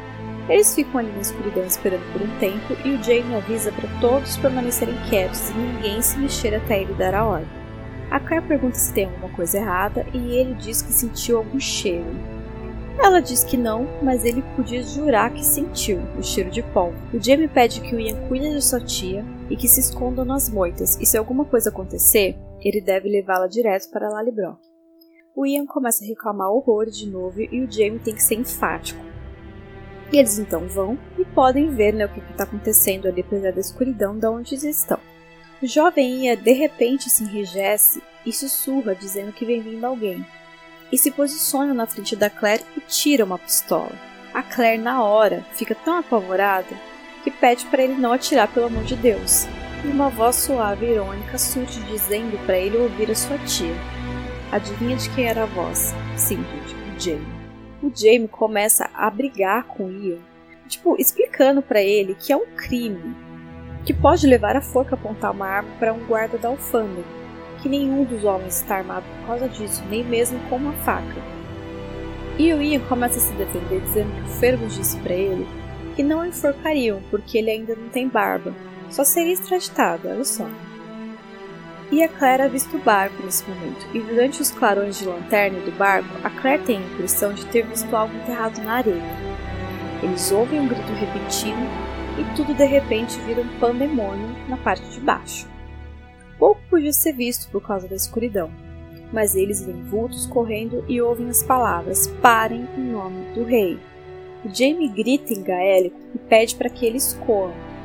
O James sai correndo para baixo. Eles ouvem outro grito, o Ian diz que é do chinês. Ignorando a ordem do Jamie de fugirem, eles se agarram um no outro e espreitam. O Ian diz que vai para a briga, mas o Jamie aparece do nada e o puxa com o safanão e diz para ele fazer o que ele mandou e levar a mulher dele dali em segurança. A Claire também ignora o Jamie e finca os pés no chão enquanto o Ian puxava o braço dela. Três teimosos. O Jamie então atira na lanterna que estava lá embaixo e acontece mais uma confusão. O Jamie acaba sumindo de novo. O Ian puxa a Claire com mais força e diz que eles têm que ir logo e eles correm, né? Eles acabam passando pela margem do riacho e se deparam com dois homens e os homens ficam especulando sobre o que aconteceu no penhasco, sobre a possibilidade de ficar com todo o dinheiro de recompensa. Comentam sobre ter pessoas de guarda na abadia e sobre pegar o peixe grande. E também falam que como é difícil ver cabelos vermelhos no escuro. O Ian e a que estão tremendo de frio e de medo, conseguem se afastar. E o Ian explica para Claire que essa abadia é o local do encontro, ou seja, combinado era que se algo desse errado, era cada um por si, e todos deveriam se encontrar na abadia. O Ian explica que o Jamie disse em gaélico: subam rapazes para cima do penhasco e coam. O Ian confessa né, que está em conflito, porque ele não sabe se leva a Claire para Lallybrock ou se ele deve ir depressa para a abadia e avisar os outros. A Claire diz que ele tem que ir para a abadia e avisar os outros, que ela vai distrair os guardas. Ela dá um beijo nele e pede que tome cuidado. O Ian parte para sua missão, então a Claire, munida com uma pedra, vai ao encontro dos guardas. Final do capítulo. Claire, a mulher mais perigosa do mundo, com a sua pedra na mão. Gente. Ai, gente, a Claire é muito louca, né? Eu acho muito legal esse capítulo, porque ela fica adorando o showzinho de teimosia entre o jovem Ian e o Jamie, né? Porque os dois são teimosos no mesmo nível, Cara, eu acho que o ponto alto desse capítulo é o jovem Ia, tipo, mostrando mais ou menos como que é a personalidade dele. Sim. Que ele é essa pessoa que o tempo inteiro ele tá tendo conflito com o Jamie, né? O Jamie tá, tipo assim, se segurando com o Jamie. É uma pessoa paciente, mas a Claire vê que ele tá quase perdendo a paciência com, com ele. E o jovem ele tem esse misto de inocência e tal, só que também é um pouco irritante, porque toda hora ele fica. ele quer fazer o serviço que não é pra fazer o senhor Willoughby quer fazer um negócio, ele vai querer fazer também, aí ele vai lá e estraga tudo. E, mas o jovem tem essa coisa que, é ele, quer, ele é inocente, mas o, o jovem ele é muito vivo. E isso é uma coisa que eu não sei explicar no jovem Ele é muito vivo, ele é inocente, ele fica lá querendo participar, porque ele tá naquela idade que ele quer ser adulto e tal, não sei o quê. Mas ele, ele, uhum. ele é o que tem as sacadas. E isso é muito legal. Agora, o Jamie deixar Sim. o jovem tomando conta da Claire é muita coragem do Jamie de deixar esses dois juntos, sozinhos, né? Juntos e Shallow Now. Não, e é demais, porque, tipo assim, é, ele deixa, aí ele sente, tipo, não, tô sentindo o cheiro de pólvora. Aí você fica, nossa, tem um bandido ali, tem um bandido ali. Não, é o jovem Ia que mexeu. Todo mundo sem arma, você já tipo, veio com você uma não fica pistola. com essa impressão quando você tá lendo, você fala, ai, tem alguém ali, né? É. Não. não, é ele que foi mexer no negócio que não foi mexer. E a Claire, ela fica se divertindo horrores.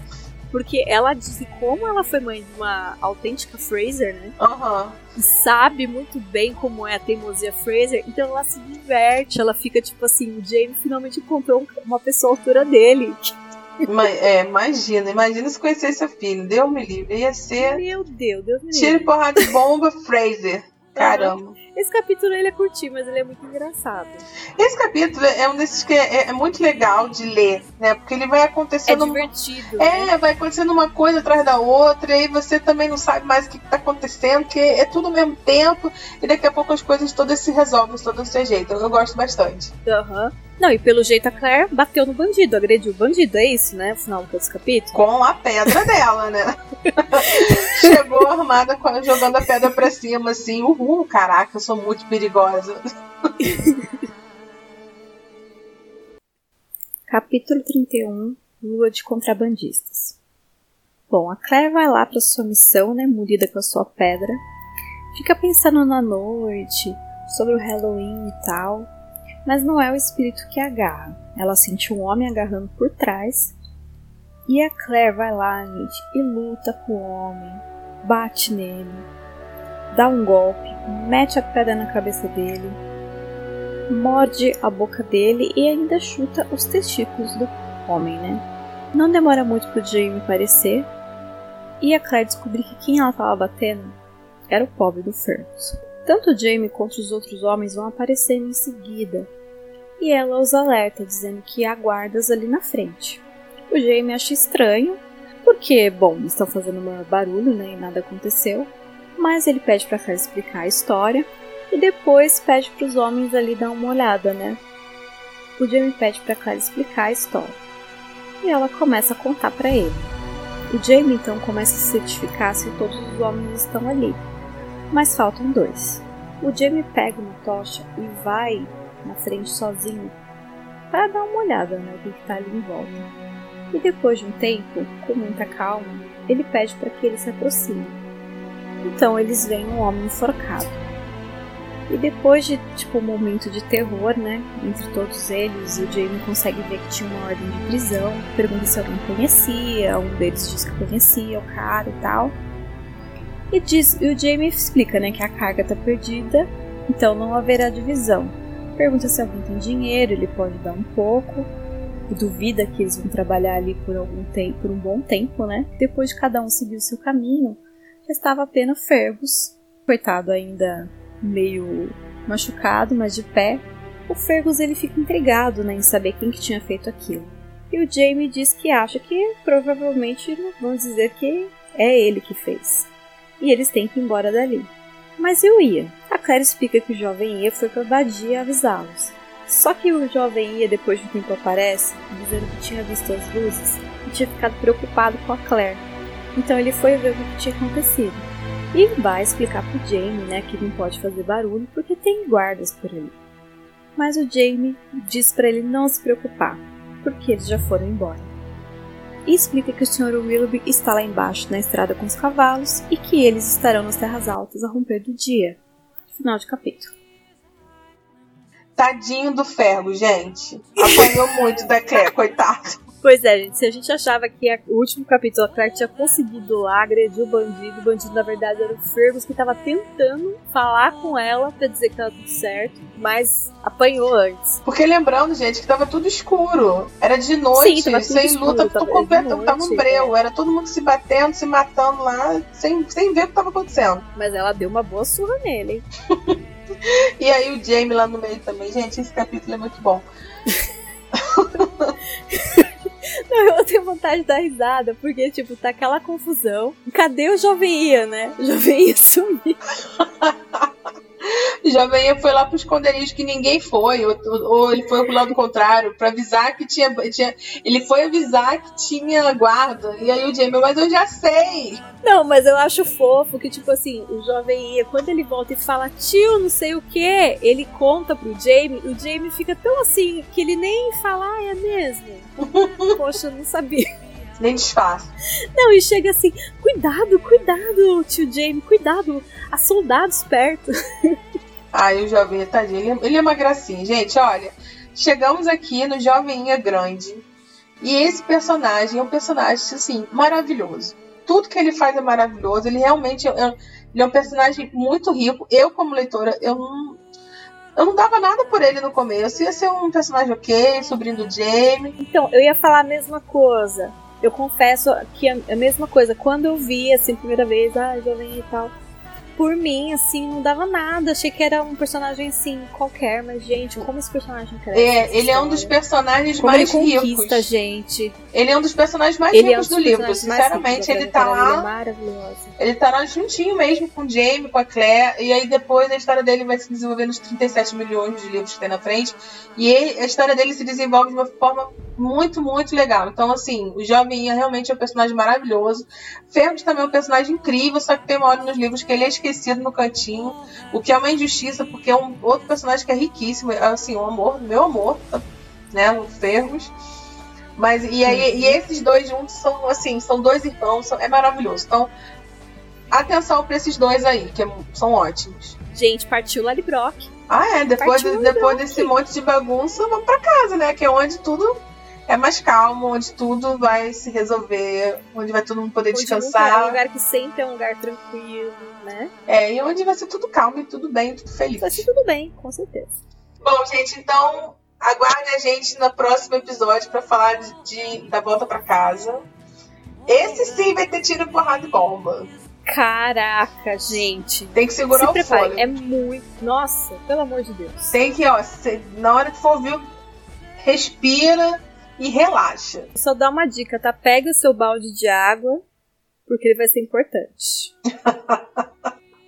Bom, gente, então foi isso que a gente falou sobre a parte de Edimburgo, sobre a Claire retornando para o século XVIII, o reencontro dela com Jamie, tudo que aconteceu nessas 48 horas de tiro, porrada e bomba. E foi muita coisa, muito personagem novo, muito personagem retornando. Eu adorei. Uhum. Eu também adorei muito. Espero que vocês também. Olha, não esqueça de acompanhar a gente lá pelo Facebook, DinaFestBR, e também no nosso blog www.dinafestbr.wordpress.com.